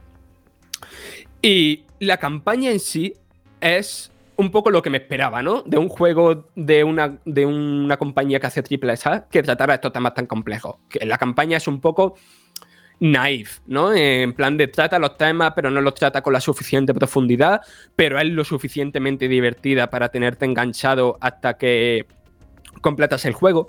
Pero lo interesante es como en todos esos temas se profundizan de una manera mucho más aguda de lo que me esperaba a través de documentos, a través de conversaciones que te encuentras con la gente que vas a reclutar, a través de podcasts que te encuentras por ahí. Y realmente el, con todo ese background, ¿no? Con todo ese contexto argumental que podéis consiguiendo en el juego, es realmente se da empaque a una historia, a un mundo ficticio muy, muy interesante porque vas averiguando cómo no solo eh, los problemas de ese mundo, ¿no? Sino cómo de una sociedad actual como la nuestra se ha podido llegar hasta em, esa distopía, ¿no? Y me parece muy interesante y un juego que, que quizá pueda hacer a alguna gente pensar, ¿sabes? Sobre ciertas cosas. Y eso me parece algo muy, muy, muy valioso. Sobre todo porque eso, porque lo acompaña de ser muy divertido. Y es muy divertido porque hace. A ver, no, no quiero. Voy a hacer una comparación, ¿vale? Pero rebajad los escalones mucho. A mí uno de mis juegos preferidos ever es Dishonored, porque es un juego que me permite afrontar las situaciones de muchísimas maneras distintas. Y Watch Dogs Legion, tanto en las misiones de la campaña como en la secundaria, como a la hora de conseguir coleccionables, como en prácticamente muchísimos aspectos, eh, te permite eh, eso, afrontar los escenarios, afrontar los desafíos de distintas maneras. Tú llegas a una localización y tú en esa localización, o sea, en esa misión, tú puedes afrontarla pues con en plan, puedes entrar a, tiros y cargártelos a todos y jugarlo como si fuera un juego de acción. Pero el combate, ni cuerpo a cuerpo ni a distancia, es demasiado bueno. Es una de las partes más flojitas del título y el juego te motiva constantemente al sigilo. Pero entonces llega el sigilo y entonces ahí cómo lo haces. Te infiltras tú mismo, sacas un robot araña y te vas moviendo por los conductos de ventilación y vas hackeando todo lo que quieras. O vas pirateando cámaras de seguridad y sin ni siquiera o sea, y como si fuera un juego de puzzle, vas resolviendo pequeñitos puzzles de circuito eléctrico y tal, vas pirateando, vas consiguiendo los datos que quieres. Y sí, es cierto que algunas misiones de la campaña sí te obligan a hacer ciertas cosas. Algunas misiones, pues te obligan a hacer tiroteos, a defenderte de drones, a. a, no sé, meterte tú mismo en el nivel. Pero también es cierto que hay muchos otros que tú puedes coger y hackear un dron de los enemigos y con ese dron hacer todo lo que te plantea la misión. Y esto se aplica, por supuesto, a la mayoría de las misiones principales, pero es que también esto se aplica, por ejemplo, que ves en el minimapa un punto que, que quieres conseguir porque vas a poder subir así tu, armamento, el poder de tu armamento y tal. Y eh, cuando tú llegas ahí a conseguir ese punto, no es tan fácil como decir, ah, vale, ya estoy aquí, tripo por unos pocos, mm, por unas pocas cajas y lo consigo. No, la mayoría están planteados alrededor de, de, puzzles que se pueden afrontar de distintos modos. Y me ha parecido hiper interesante. Y, y después me doy prisa porque acaba de poner José, vamos acabando, Fran. Es eh, la recreación de Londres. O sea, no han recreado Londres 1-1, sino que lo que han hecho es hacer una ciudad grande pero a la vez contenida, ¿vale? Para que los desplazamientos no se hagan muy pesados, representando eh, todos los lugares más reconocibles de la ciudad real y dándole un aspecto artístico distópico, cyberpunk, pero a la vez muy en el presente, que es espectacular. Esto cuando lo jugáis a las consolas de nueva generación vais a flipar con el ray tracing y tal, porque es por el día está bien, pero por la noche es una pasada. Y empecé que es donde eh, lo he jugado yo, sí tengo que decir que rendimiento, o sea, está muy, muy mal optimizado. Em, yo supongo que en el futuro publicarán un parche, porque yo no me creo que esto lo vayan a dejar así, porque Mm, yo iba jugando y lo estaba disfrutando muchísimo, pero después al editar el videoanálisis dije, ¿de verdad he jugado yo a esto funcionando así? Porque es que realmente en ordenadores incluso bastante potentes, ya, ya, os digo, la mitad del análisis lo he hecho con una 3070. no puede ser que, que funcione así, pero vaya, que seguramente lo arreglarán. Y vale, como en casi todos los juegos de Ubisoft, pues podéis esperar bugs. Yo no he tenido demasiada mala suerte y solamente me he encontrado con alguna situación graciosa que sí, que te puede sacar de la inmersión, pero nada grave, no se me ha roto nada, no he visto nada que haya dicho que desastre de juego. Al contrario, me ha parecido un juego que con todos los sistemas que tiene me parece bastante redondo. Y, vaya que en general, o sea, no es ninguna obra maestra, pero sí es cierto que es un juego que me ha gustado muchísimo más de lo que me esperaba.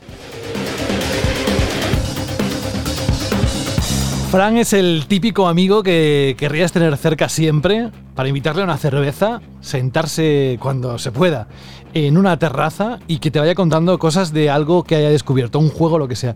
Porque es que se emociona, es que es la pasión con la que transmite lo que dice, es lo que más me maravilla de él. Fran, no te decía eso más que nada porque te puedes tirar dos horas hablando tú de este juego, pero claro, estaba viendo también, estaba repasando la ficha del análisis que está publicado ya en la página web de Vandal junto con el videoanálisis y toda la información que hay. Claro, puedes contar muchas cosas, pero yo aquí sí que diría por ese Londres de noche, todo lo que has destacado, que se acerquen al videoanálisis, le echen un vistazo porque van a descubrir muchísimas más cosas que, que no cabrían en una conversación. Así que no sé si te has dejado algo, pero si quieres hacer un cierre de 30 segundos, adelante, es todo tuyo. Mm, yo creo que con lo que he dicho lo he dejado bastante cerrado. Solo un apunte a quien le guste el punk y el rock británico. Aquí va a flipar. La banda sonora a mí me ha encantado tan- por todos lados. ¿eh? Hay, no sé, cosas desde Bring Me the Horizon a Blur, ¿sabes? Es Mm. mm, muy loco. Sí. Pues gracias, Fran. No te vayas, ¿eh? que hay más.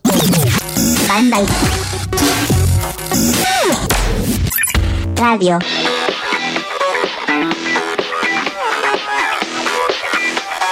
Un, dos, tres, y... Esta música, Alberto, nos pone las pilas enseguida. ¿eh?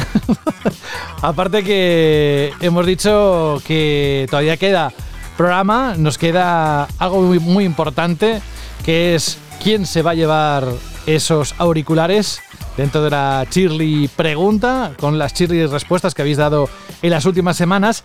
Y ojo, porque hoy vamos a terminar el programa con una banda sonora que hemos elegido el equipo y que os vamos a contar cómo vamos a hacer las próximas semanas aquello de la propuesta que había encima de la mesa sobre cómo o qué canción eh, podemos cerrar del recuerdo de música de videojuegos, bueno, del recuerdo actual, da igual, lo vais a elegir vosotros, luego os explicamos cómo participar. Pero antes, sabéis que estos días también es muy importante seguir tanto el Instagram como el Twitter de tu tienda de videojuegos.com que esas cuentas, tanto en Instagram como en Twitter, es arroba ttd videojuegos. ¿Por qué? Pues por ejemplo, eh, ya tienen disponible el DER 5 para PlayStation 4 y Xbox One por 55,48 euros, gastos de envío gratuitos, y también pueden reservar unas, eh, las ediciones especiales de un juego muy esperado, ¿verdad, Alberto? Exacto, la última entrega de la saga Assassin's Creed Valhalla, que lo tenéis para Xbox y PS4 por 55,99, la edición normal, y la edición Gold por 89,99, que es la que trae pues todos los contenidos DLC, los skins, y etcétera, etcétera. Y os recuerdo que está con gastos de envío gratuitos. Eso es, y también siguen, pero ojo porque solo dura este fin de semana, así que ten- tenedlo muy en cuenta para aquellos que lo escuchéis a partir del lunes, porque siguen con las, los días de, promo con Electronic Arts, con títulos, por ejemplo, Alberto, de... como los Sims 4 para PC y PS4 por 18,98, Burnout Paradise Remastered para Switch por 18,98, el último juego de plantas contra zombies, la batalla de Nigor por 18,98 en PS4, Nest for Speed Hit para PS4 por 28,89 y Rocket Arena Mythic Edition para PS4 por 18,98. Y no solo eso, porque también tenéis el juego de lucha libre de mixta o de combate mixto, el UFC 4 para PS4 por 44,89 gastos de envío gratuitos. Fíjate que estamos a jueves por la tarde ya, la noche, no, no tarde, ya estamos de noche, y, y no tenemos un claro vencedor en las elecciones de Estados Unidos. Ahora, lo que tenemos muy claro, pero muy claro, es que ella ha dado su voto por Biden.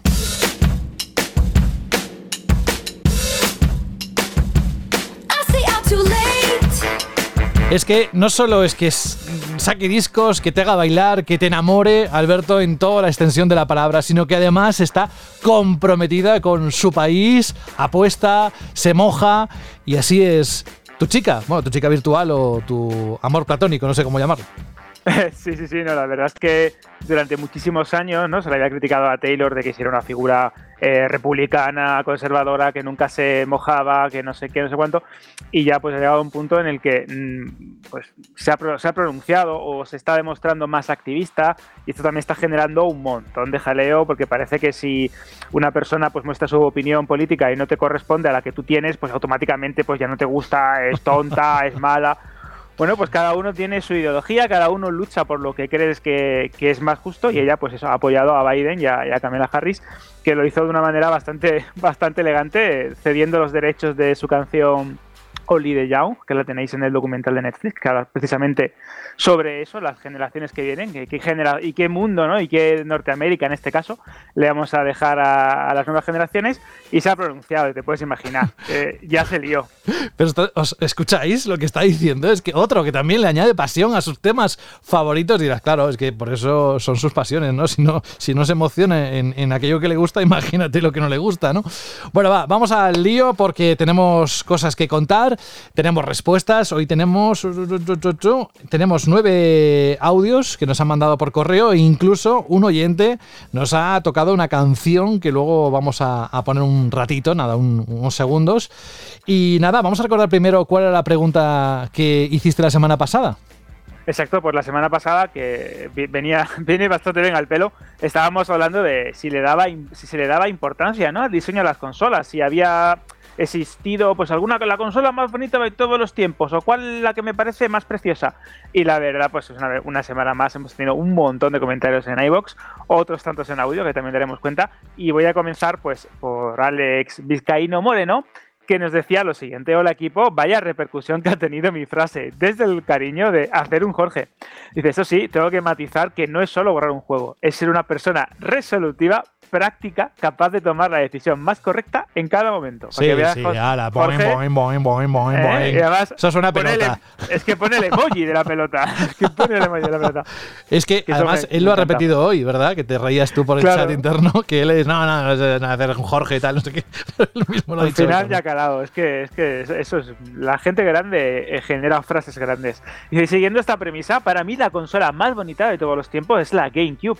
Súper compacta, cuadrada, con ese toque original del asa, ese color morado rompedor. Un auténtico consolón. Un saludo y pedazo de programas de las televisiones, por cierto. Es verdad que la GameCube es de las consolas más rompedoras, más bonitas y que cuando la veías en persona decías, esto lo necesito, no, lo quiero, o me parece algo completamente distinto. Tenemos también el comentario de Dawa que dice, hola Alberto, el diseño de las consolas creo que tiene cierta perdón, creo que tiene cierta importancia, pero en mi caso no es algo que sea decisivo a la hora de comprarla. Me gusta que quede bien en mi salón, pero seguramente si fuese un tocho horrible lo compraría igual. Por nostalgia, creo que me gusta la Sega Mega Drive. Son muchos los recuerdos en blanco y negro que tengo ya en mi mente, nos dice. Pero por diseño, me quedo con PS5. Me parece espectacular. La verdad es que la Mega Drive era una consola que- que muy de su tiempo, ¿no? Con ese color negro, esos tonos que parecían casi un VHS, ¿no? Ese plástico, Hmm. ese rojo, ese dorado, ¿no? Sí, sí, sí. Pero era muy bonita. Era particular, sí. Era particular. Si te parece, vamos a escuchar los audios de Isaac y Rubén, que creo que son bastante interesantes. Hola amigos de banda, les habla Isaco desde Barranquilla, Colombia, en la costa atlántica. Era para responder la Shirley pregunta y pues nada, a mí no me interesa mm, cómo se ven las consolas. Sin embargo, sí tengo una consola favorita en cuanto a belleza y esa fue la Dreamcast. Eh, invito a la gente a que sigan mi Instagram GameMania90S donde tengo un podcast también mm, bastante local y hablamos de videojuegos. Muchas gracias. Hola chicos, ¿qué tal? Aquí Rubén de Guadalajara. Eh, en cuanto al mejor eh, diseño, eh, creo que de consola creo que puede ser Xbox ahora mismo. En cuanto a eficiencia, creo que no se puede tener más en menos espacio y que moleste menos en un mueble de comedor. Pero reconozco que el diseño más bonito para mí pues, es eh, Play, la Play 4, ¿vale? Venga, un saludo, gracias, hasta luego. Aquí salen un montón de opciones, ¿eh? pero algunas se repiten. Sí, sí, bueno, de hecho yo, eh, ahora que estoy pensándolo, me gustaría saber cuál es la consola que más le ha gustado a Frank. Porque es un chaval que tiene bastante buen gusto, ¿eh? A ver, eh, ahora mismo yo creo que la consola más bonita es Series S. Series S. Sí, sí, sí, sí. Es que Total. que ¿Ves? iba a decir. ¿Ves? Le conocemos ya. Total, pero antes, o sea, siempre me ha gustado mucho la GameCube en color negro. Me ha parecido siempre muy elegante, la verdad. ¿Sabéis que, que estuve recordando el otro día de una de las versiones que sacaron de, de PlayStation 2? Que es verdad que tenía una, una barbaridad de colores especiales, ediciones rojas, metalizadas. Era una consola que se adaptaba muy bien ¿no? al tema de personalizarla. Pero había una, una versión que era una consola que se lanzó solo en, en Japón, pero que tenía un sintonizador digital, que tenía un disco duro, que era la PSX. Seguro que os la recordaréis. Bueno, pues en su momento me parecía eso el futuro, una consola tan bonita, grande, blanca, con unas esquinas así metálicas, y, y- y me, me encantaba. Decía yo, madre mía, es que la necesito porque tiene un sintonizador digital, es que puedes sintonizar la tele. Me motivaba mucho, no llegó a salir de, de Japón, pero era muy bonita. Y otra consola que también me gusta especialmente era la GameCube que sacó Panasonic, ¿la recordáis? Que era Mm. metálica, que tenía una pantallita LCD. Era una verdadera preciosidad y parecía casi una mini cadena de la época de principio de los 2000, de la década de los 2000, pero era, era bastante chula. Vamos a proseguir con el comentario de Isma Moluk, que dice, hola a todos, para mí la consola más bonita es la PS1. Fue mi primera consola a la que le metí infinidad de horas y todavía la guardo con muchísimo cariño. Seguid con este gran podcast porque llevo unos meses escuchándoos y la verdad es que dais un montón de información súper interesante. Un saludo desde Zaragoza. Vamos a proseguir con el comentario de Héctor Alburquerque, que nos dice, buenas, reponiendo la chat y pregunta en el diseño de la consola que más me ha gustado es la de Dreamcast. Por otro lado, en mi opinión, Switch Lite es el modelo de portátil perfecto en cuanto a la forma y el tamaño. Saludos. Pues sí que es verdad que, es, que la Dreamcast es una consola bonita y la Switch Lite es que es preciosa, sobre todo en algunos colores como ese coral tan bonito, ese amarillo, ese verde. Es, es muy, muy, muy, Sí. muy elegante. Pero lo que es más cómoda depende de las manos, ¿eh? También te Sí, lo sí, digo. sí, es verdad, es verdad, porque hay gente que es, con los joystick ahí tiene que hacer movimientos ahí un poco raros. Vamos a proseguir con el audio de Marcos y el de Viejo Gamer, que además, como ha comentado José antes, tiene sorpresa. Hola amigos, soy Marcos, Sarcos en las, en las redes. Eh, respecto a la Chili pregunta, mm, yo recuerdo en su momento eh, escuchar en Game 40 cuando hablaron de la de la de, la Dreamcast por primera vez. Yo era un chavalín, luego la empecé a ver en revistas y tal, y luego ya cuando la vi en físico, vamos, a mí fue la para mí la consola más bonita que, que ha habido y la más eh, innovadora en su, en, en su momento. Luego ya salieron muchas más, pero vamos, para mí yo creo que esa fue la más, la más como tal. Así que nada, un saludo y seguir así. Hola amigos de Vandal, soy Viejo Gamer y bueno, dado que habéis inaugurado una sección de música de videojuegos y la música es lo mío porque yo me dedico profesionalmente a tocar el violín en una orquesta aquí en Málaga, pues bueno, os quería enviar una grabación que hice hace unos meses durante el confinamiento, por puro aburrimiento, que me dediqué a hacer a grabar algunos temas de videojuegos y bueno, con mis pocos medios, con mi móvil y poco más, pues bueno, me estuve entretenido y, y pude ir subiendo algunos vídeos. En concreto os quería enviar el tema de Tifa de Nobuo Uematsu, el gran Nobuo Uematsu, que hizo para Final Fantasy VII. Eh, bueno, eh, os lo envío, mm, os envío el audio y también os envío un pequeño enlace de vídeo por si queréis verme. Estoy muy feo, pero, pero así soy yo, que a hacerle. Y nada, eh, os lo envío no para que lo pongáis en el programa ni nada, sino más que nada como regalo a vosotros eh, por todo ese tiempo que nos hacéis pasar, tan buena que nos hacéis pasar cada semana. Así que nada, espero que os guste y os mando un gran abrazo. ¿Cómo que no? Mira, ahí está.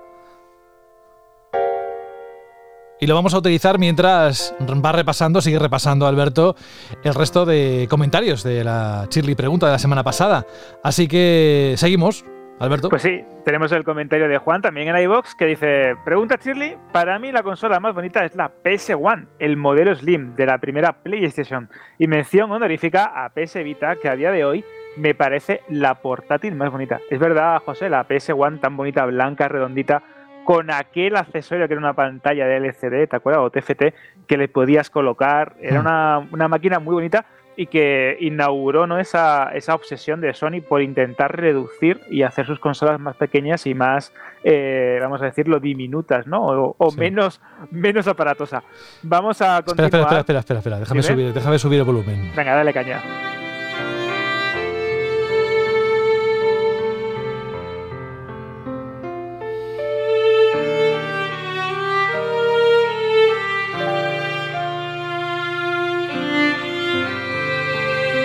Los pelos como escarpias. Es que es, es que es lo que pasa con la música y con las buenas composiciones y cuando se interpretan bien llegan, porque te acuerdas de un, de un momento en concreto en un videojuego, de un, una fecha especial o incluso de un momento, una etapa en tu vida, ¿no? Cuando jugabas este juego en tu primera consola o el primer contacto que tuviste con un, con un RPG y Mm. más en Final Fantasy VII que yo creo que nos toca a todos la patata especialmente por, por, por términos de generación, ¿no? Ojo, Alberto, ojo, o mejor dicho, oído a lo que vamos a poner hoy. Vamos a inaugurar con la canción que es otra que deja el aire. ¿eh? Eso vamos, la recuerdo perfectamente, los pelos como escarpias, pero será al final cuando la escuchéis.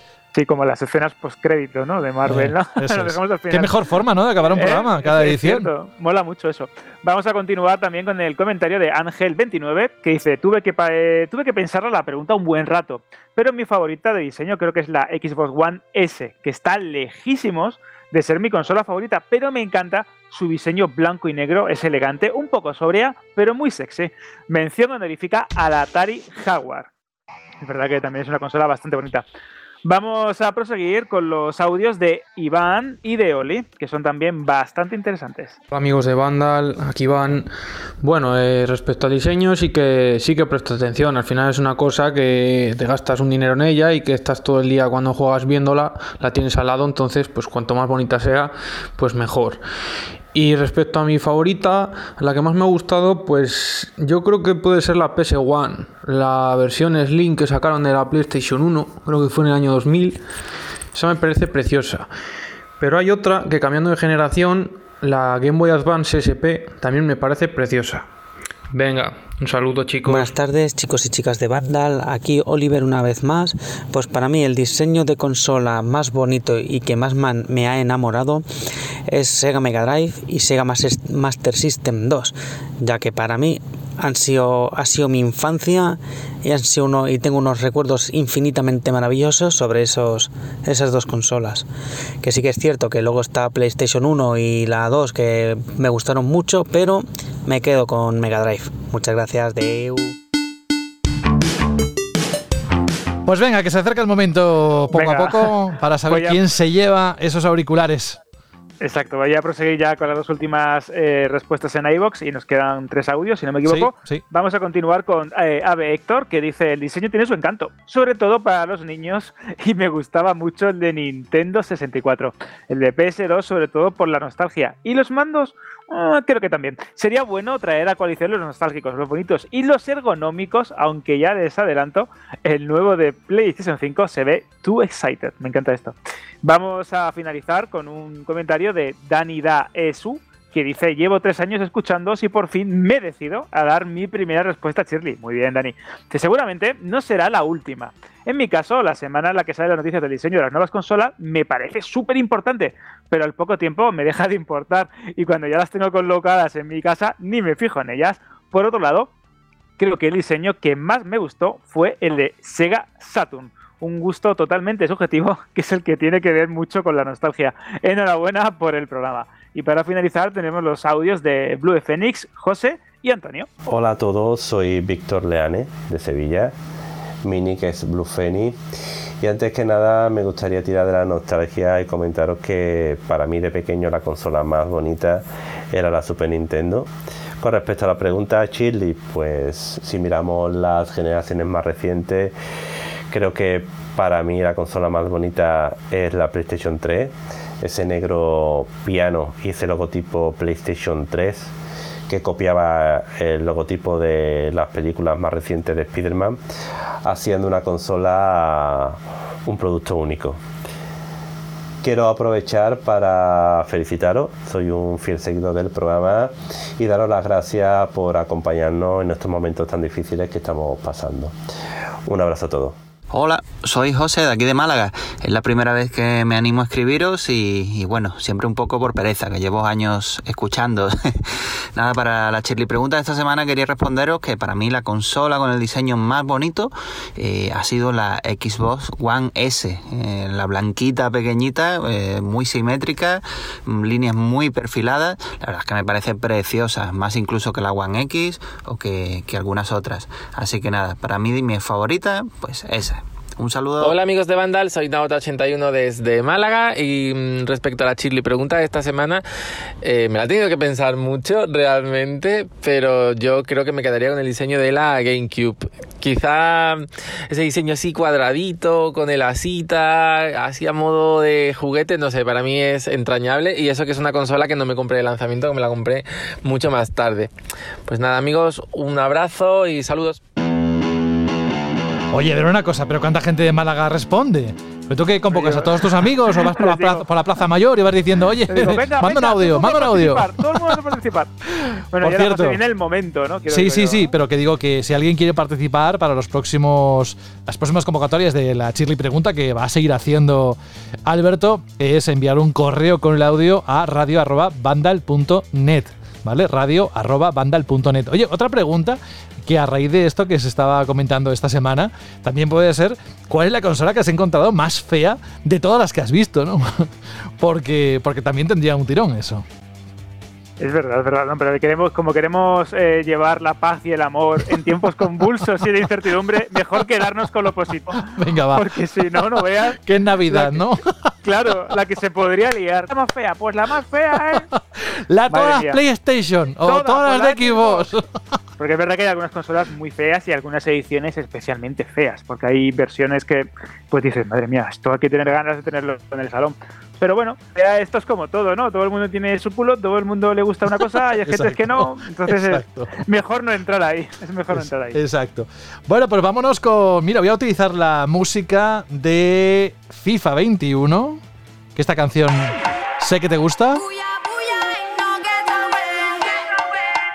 Para el momento tan especial que vamos a vivir ahora en los próximos segundos, porque Alberto, después de unas cuantas semanas de convocar a todos los oyentes a responder, participar, bien a través de iBox o bien a través del correo electrónico con los audios, va a sortear ni más ni menos entre 81, dijiste 82, ¿cuántos participantes hemos tenido? Pues según el último recuento, 83. ¡Wow! Ni uno ni que, se otro, dice, que se gracias. dice ¿eh? pronto, ¿eh? que se dice pronto. Bueno, ¿cómo lo vas a hacer? Cuéntanos. Pues mira, eh, voy a utilizar una aplicación que la podéis comprobar si queréis, que es Sorteados.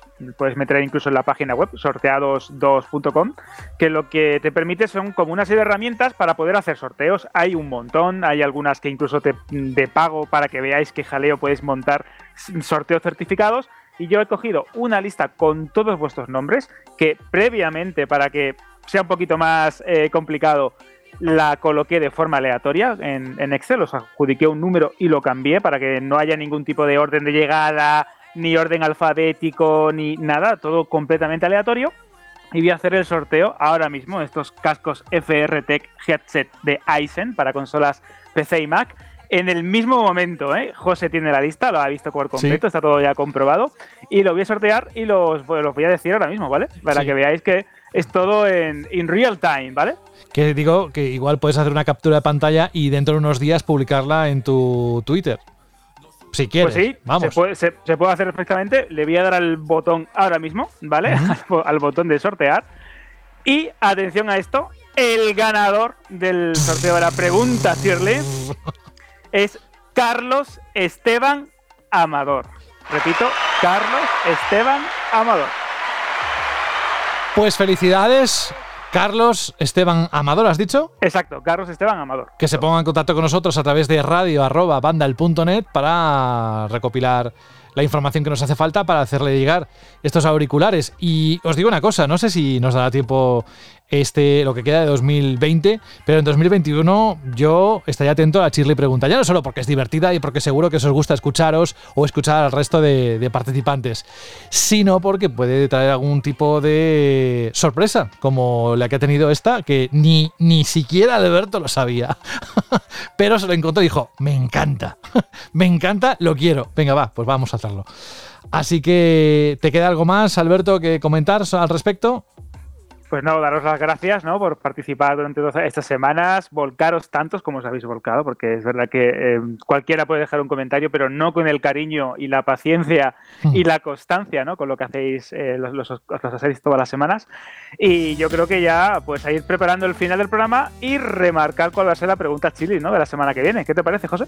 Si quieres ahora la puedes comentar, ¿eh? porque luego vamos a, a la canción y la canción va a ser el punto final del programa. Estamos en la sintonía de salida. Déjame antes a Fran Gematas, que es un campeón, que le queremos un montón, no porque haga pareado, sino porque le queremos la próxima semana también aquí en la próxima edición, en la 12 más 1. Bueno, 13, lo digo por si había algún alguno que le dé el yuyu eh, el número 13, algún supersticioso. Fran, gracias, hasta dentro de unos días. Nada, aquí estaremos y con mucha ganas porque mmm, joder, está bastante interesante esta recta final del año, tanto por los juegos como por las consolas. Sí. Y vaya, aquí hay. O sea, yo tengo aquí abierto el TWAF, el This Week I'm at Bungie, de. donde ya están ya, donde ya no están preparando ya para la próxima expansión de Destiny 2, Sí, donde sí, está sí. diciendo cuánto espacio vamos a necesitar en nuestro disco duro, tal, no sé qué. Y yo la verdad estoy bastante ilusionadito de volver a, a, a matar a alguien, a explorar planetas. y Matar a alguien, cualquiera que te escuche. Matar a alguien. Aliens, aliens. Ah, no, aliens, aliens. Claro, claro. Vale. Déjame que soy andaluz. y, Vale, vale, dale, dale. Y vaya, y eso, y quedarme jugando hasta las 6 de la mañana teniendo que levantarme a las 8 para trabajar, pero bueno. Sí, además decías que nos, nos comentabas, eh, es que el chat, de verdad, a veces da- está, el contenido que hay dentro del chat es co- totalmente complementario a lo que estamos contando, pero nos decía que tenía amigos que habían pedido eh, días, eh, el día ese libre para poder jugar a la expansión. Sí, sí, sí, o sea, yo esta, ma- esta mañana me levanto y veo el Telegram de mi clan del Destiny y, y veo diciendo, "Pues me he pedido ya el día libre y otro diciendo, yo me he pedido de tal día a tal día, ¿sabes? De gente pidiéndose días para jugar a la expansión del Destiny, es increíble eso. En fin. Un abrazo muy grande, Fran. Hasta la próxima semana. Adiós. Y ahora sí, Alberto, cuéntanos cuál es la chirly propuesta de los próximos días. Ojalá haya algo más, que yo no sé lo que pueda haber, porque ya sabes que el, el programa a veces nos da sorpresas a nosotros mismos, bien a través del patrocinador o bien a través de Rubén. Así que yo, por si acaso, mm, contestaría y participaría de la misma forma que si hubiera un sorteo. Por si acaso, ¿verdad? Guiño, guiño, nunca se sabe. Esto Nunca es un poco incertidumbre. Pues esta, este programa, como estamos hablando tanto de músicas y de audio, quiero que la pregunta chiri la semana que viene sea cuánta importancia le dais al sonido y al audio a la hora de jugar. Si jugáis con auriculares, con altavoces, con barras de sonido, que nos contéis experiencias, ya sabéis, cuánta importancia le dais al sonido y al audio a la hora de jugar videojuegos. El 300%, en mi caso. no Lo el sé, 100%. lo sé, me consta, el me consta. 300%. Me Creo que consta. Es, es una parte muy, muy, muy importante. Pero bueno, a ver qué nos contestan los Chirly seguidores, que ya tienes una comunidad no solo 84, sino de cientos y cientos, estoy convencido. Bien, Alberto, hoy ha llegado el momento. Dijimos que a partir de hoy, en el programa número 12 de esta octava temporada, vamos a acabar lo que nos queda de temporada, o sea, imaginaos todos los programas que nos quedan, con una banda sonora, con un tema que vais a elegir vosotros. Hemos estado pensando en muchas maneras de cómo hacerlo y la verdad es que se nos complica bastante porque tenéis que ver primero las respuestas de otros seguidores y vosotros sumaros o hacer una propuesta nueva. Con lo cual ese trabajo lo vamos a hacer nosotros. Es decir, eh, ¿cómo va a funcionar?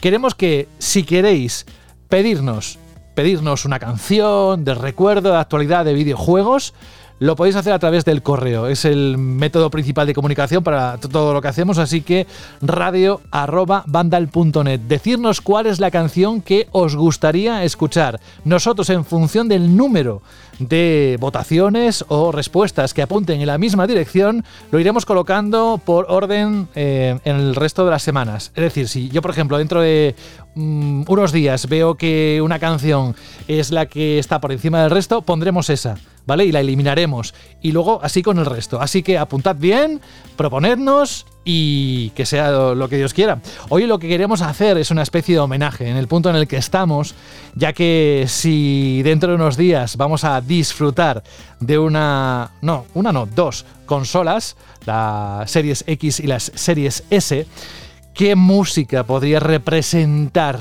Xbox? Pues bueno, la redacción ha elegido lo que vamos a escuchar ahora, que es el tema principal de Halo. Eh, esto fue en la edición 2, ¿verdad, Alberto? Sí, es la, la versión de Halo 2 que tiene un toquecito de guitarreo bastante bonito y yo creo que le da un toque épico y que celebra la llegada de la nueva generación de Microsoft. Pues con esto nos despedimos. Alberto, muchísimas gracias por estar aquí una semana más. ¿Qué haríamos sin ti? Así que te esperamos dentro de unos días. Hasta la semana que viene y recordad cada viernes episodio de, de Mandalorian en Disney Plus. Eso es. Y saludos de José de la Fuente, un abrazo muy grande. Nos escuchamos la próxima semana. Atentos, subid el volumen porque esto merece la pena. Ya quedan menos unos días.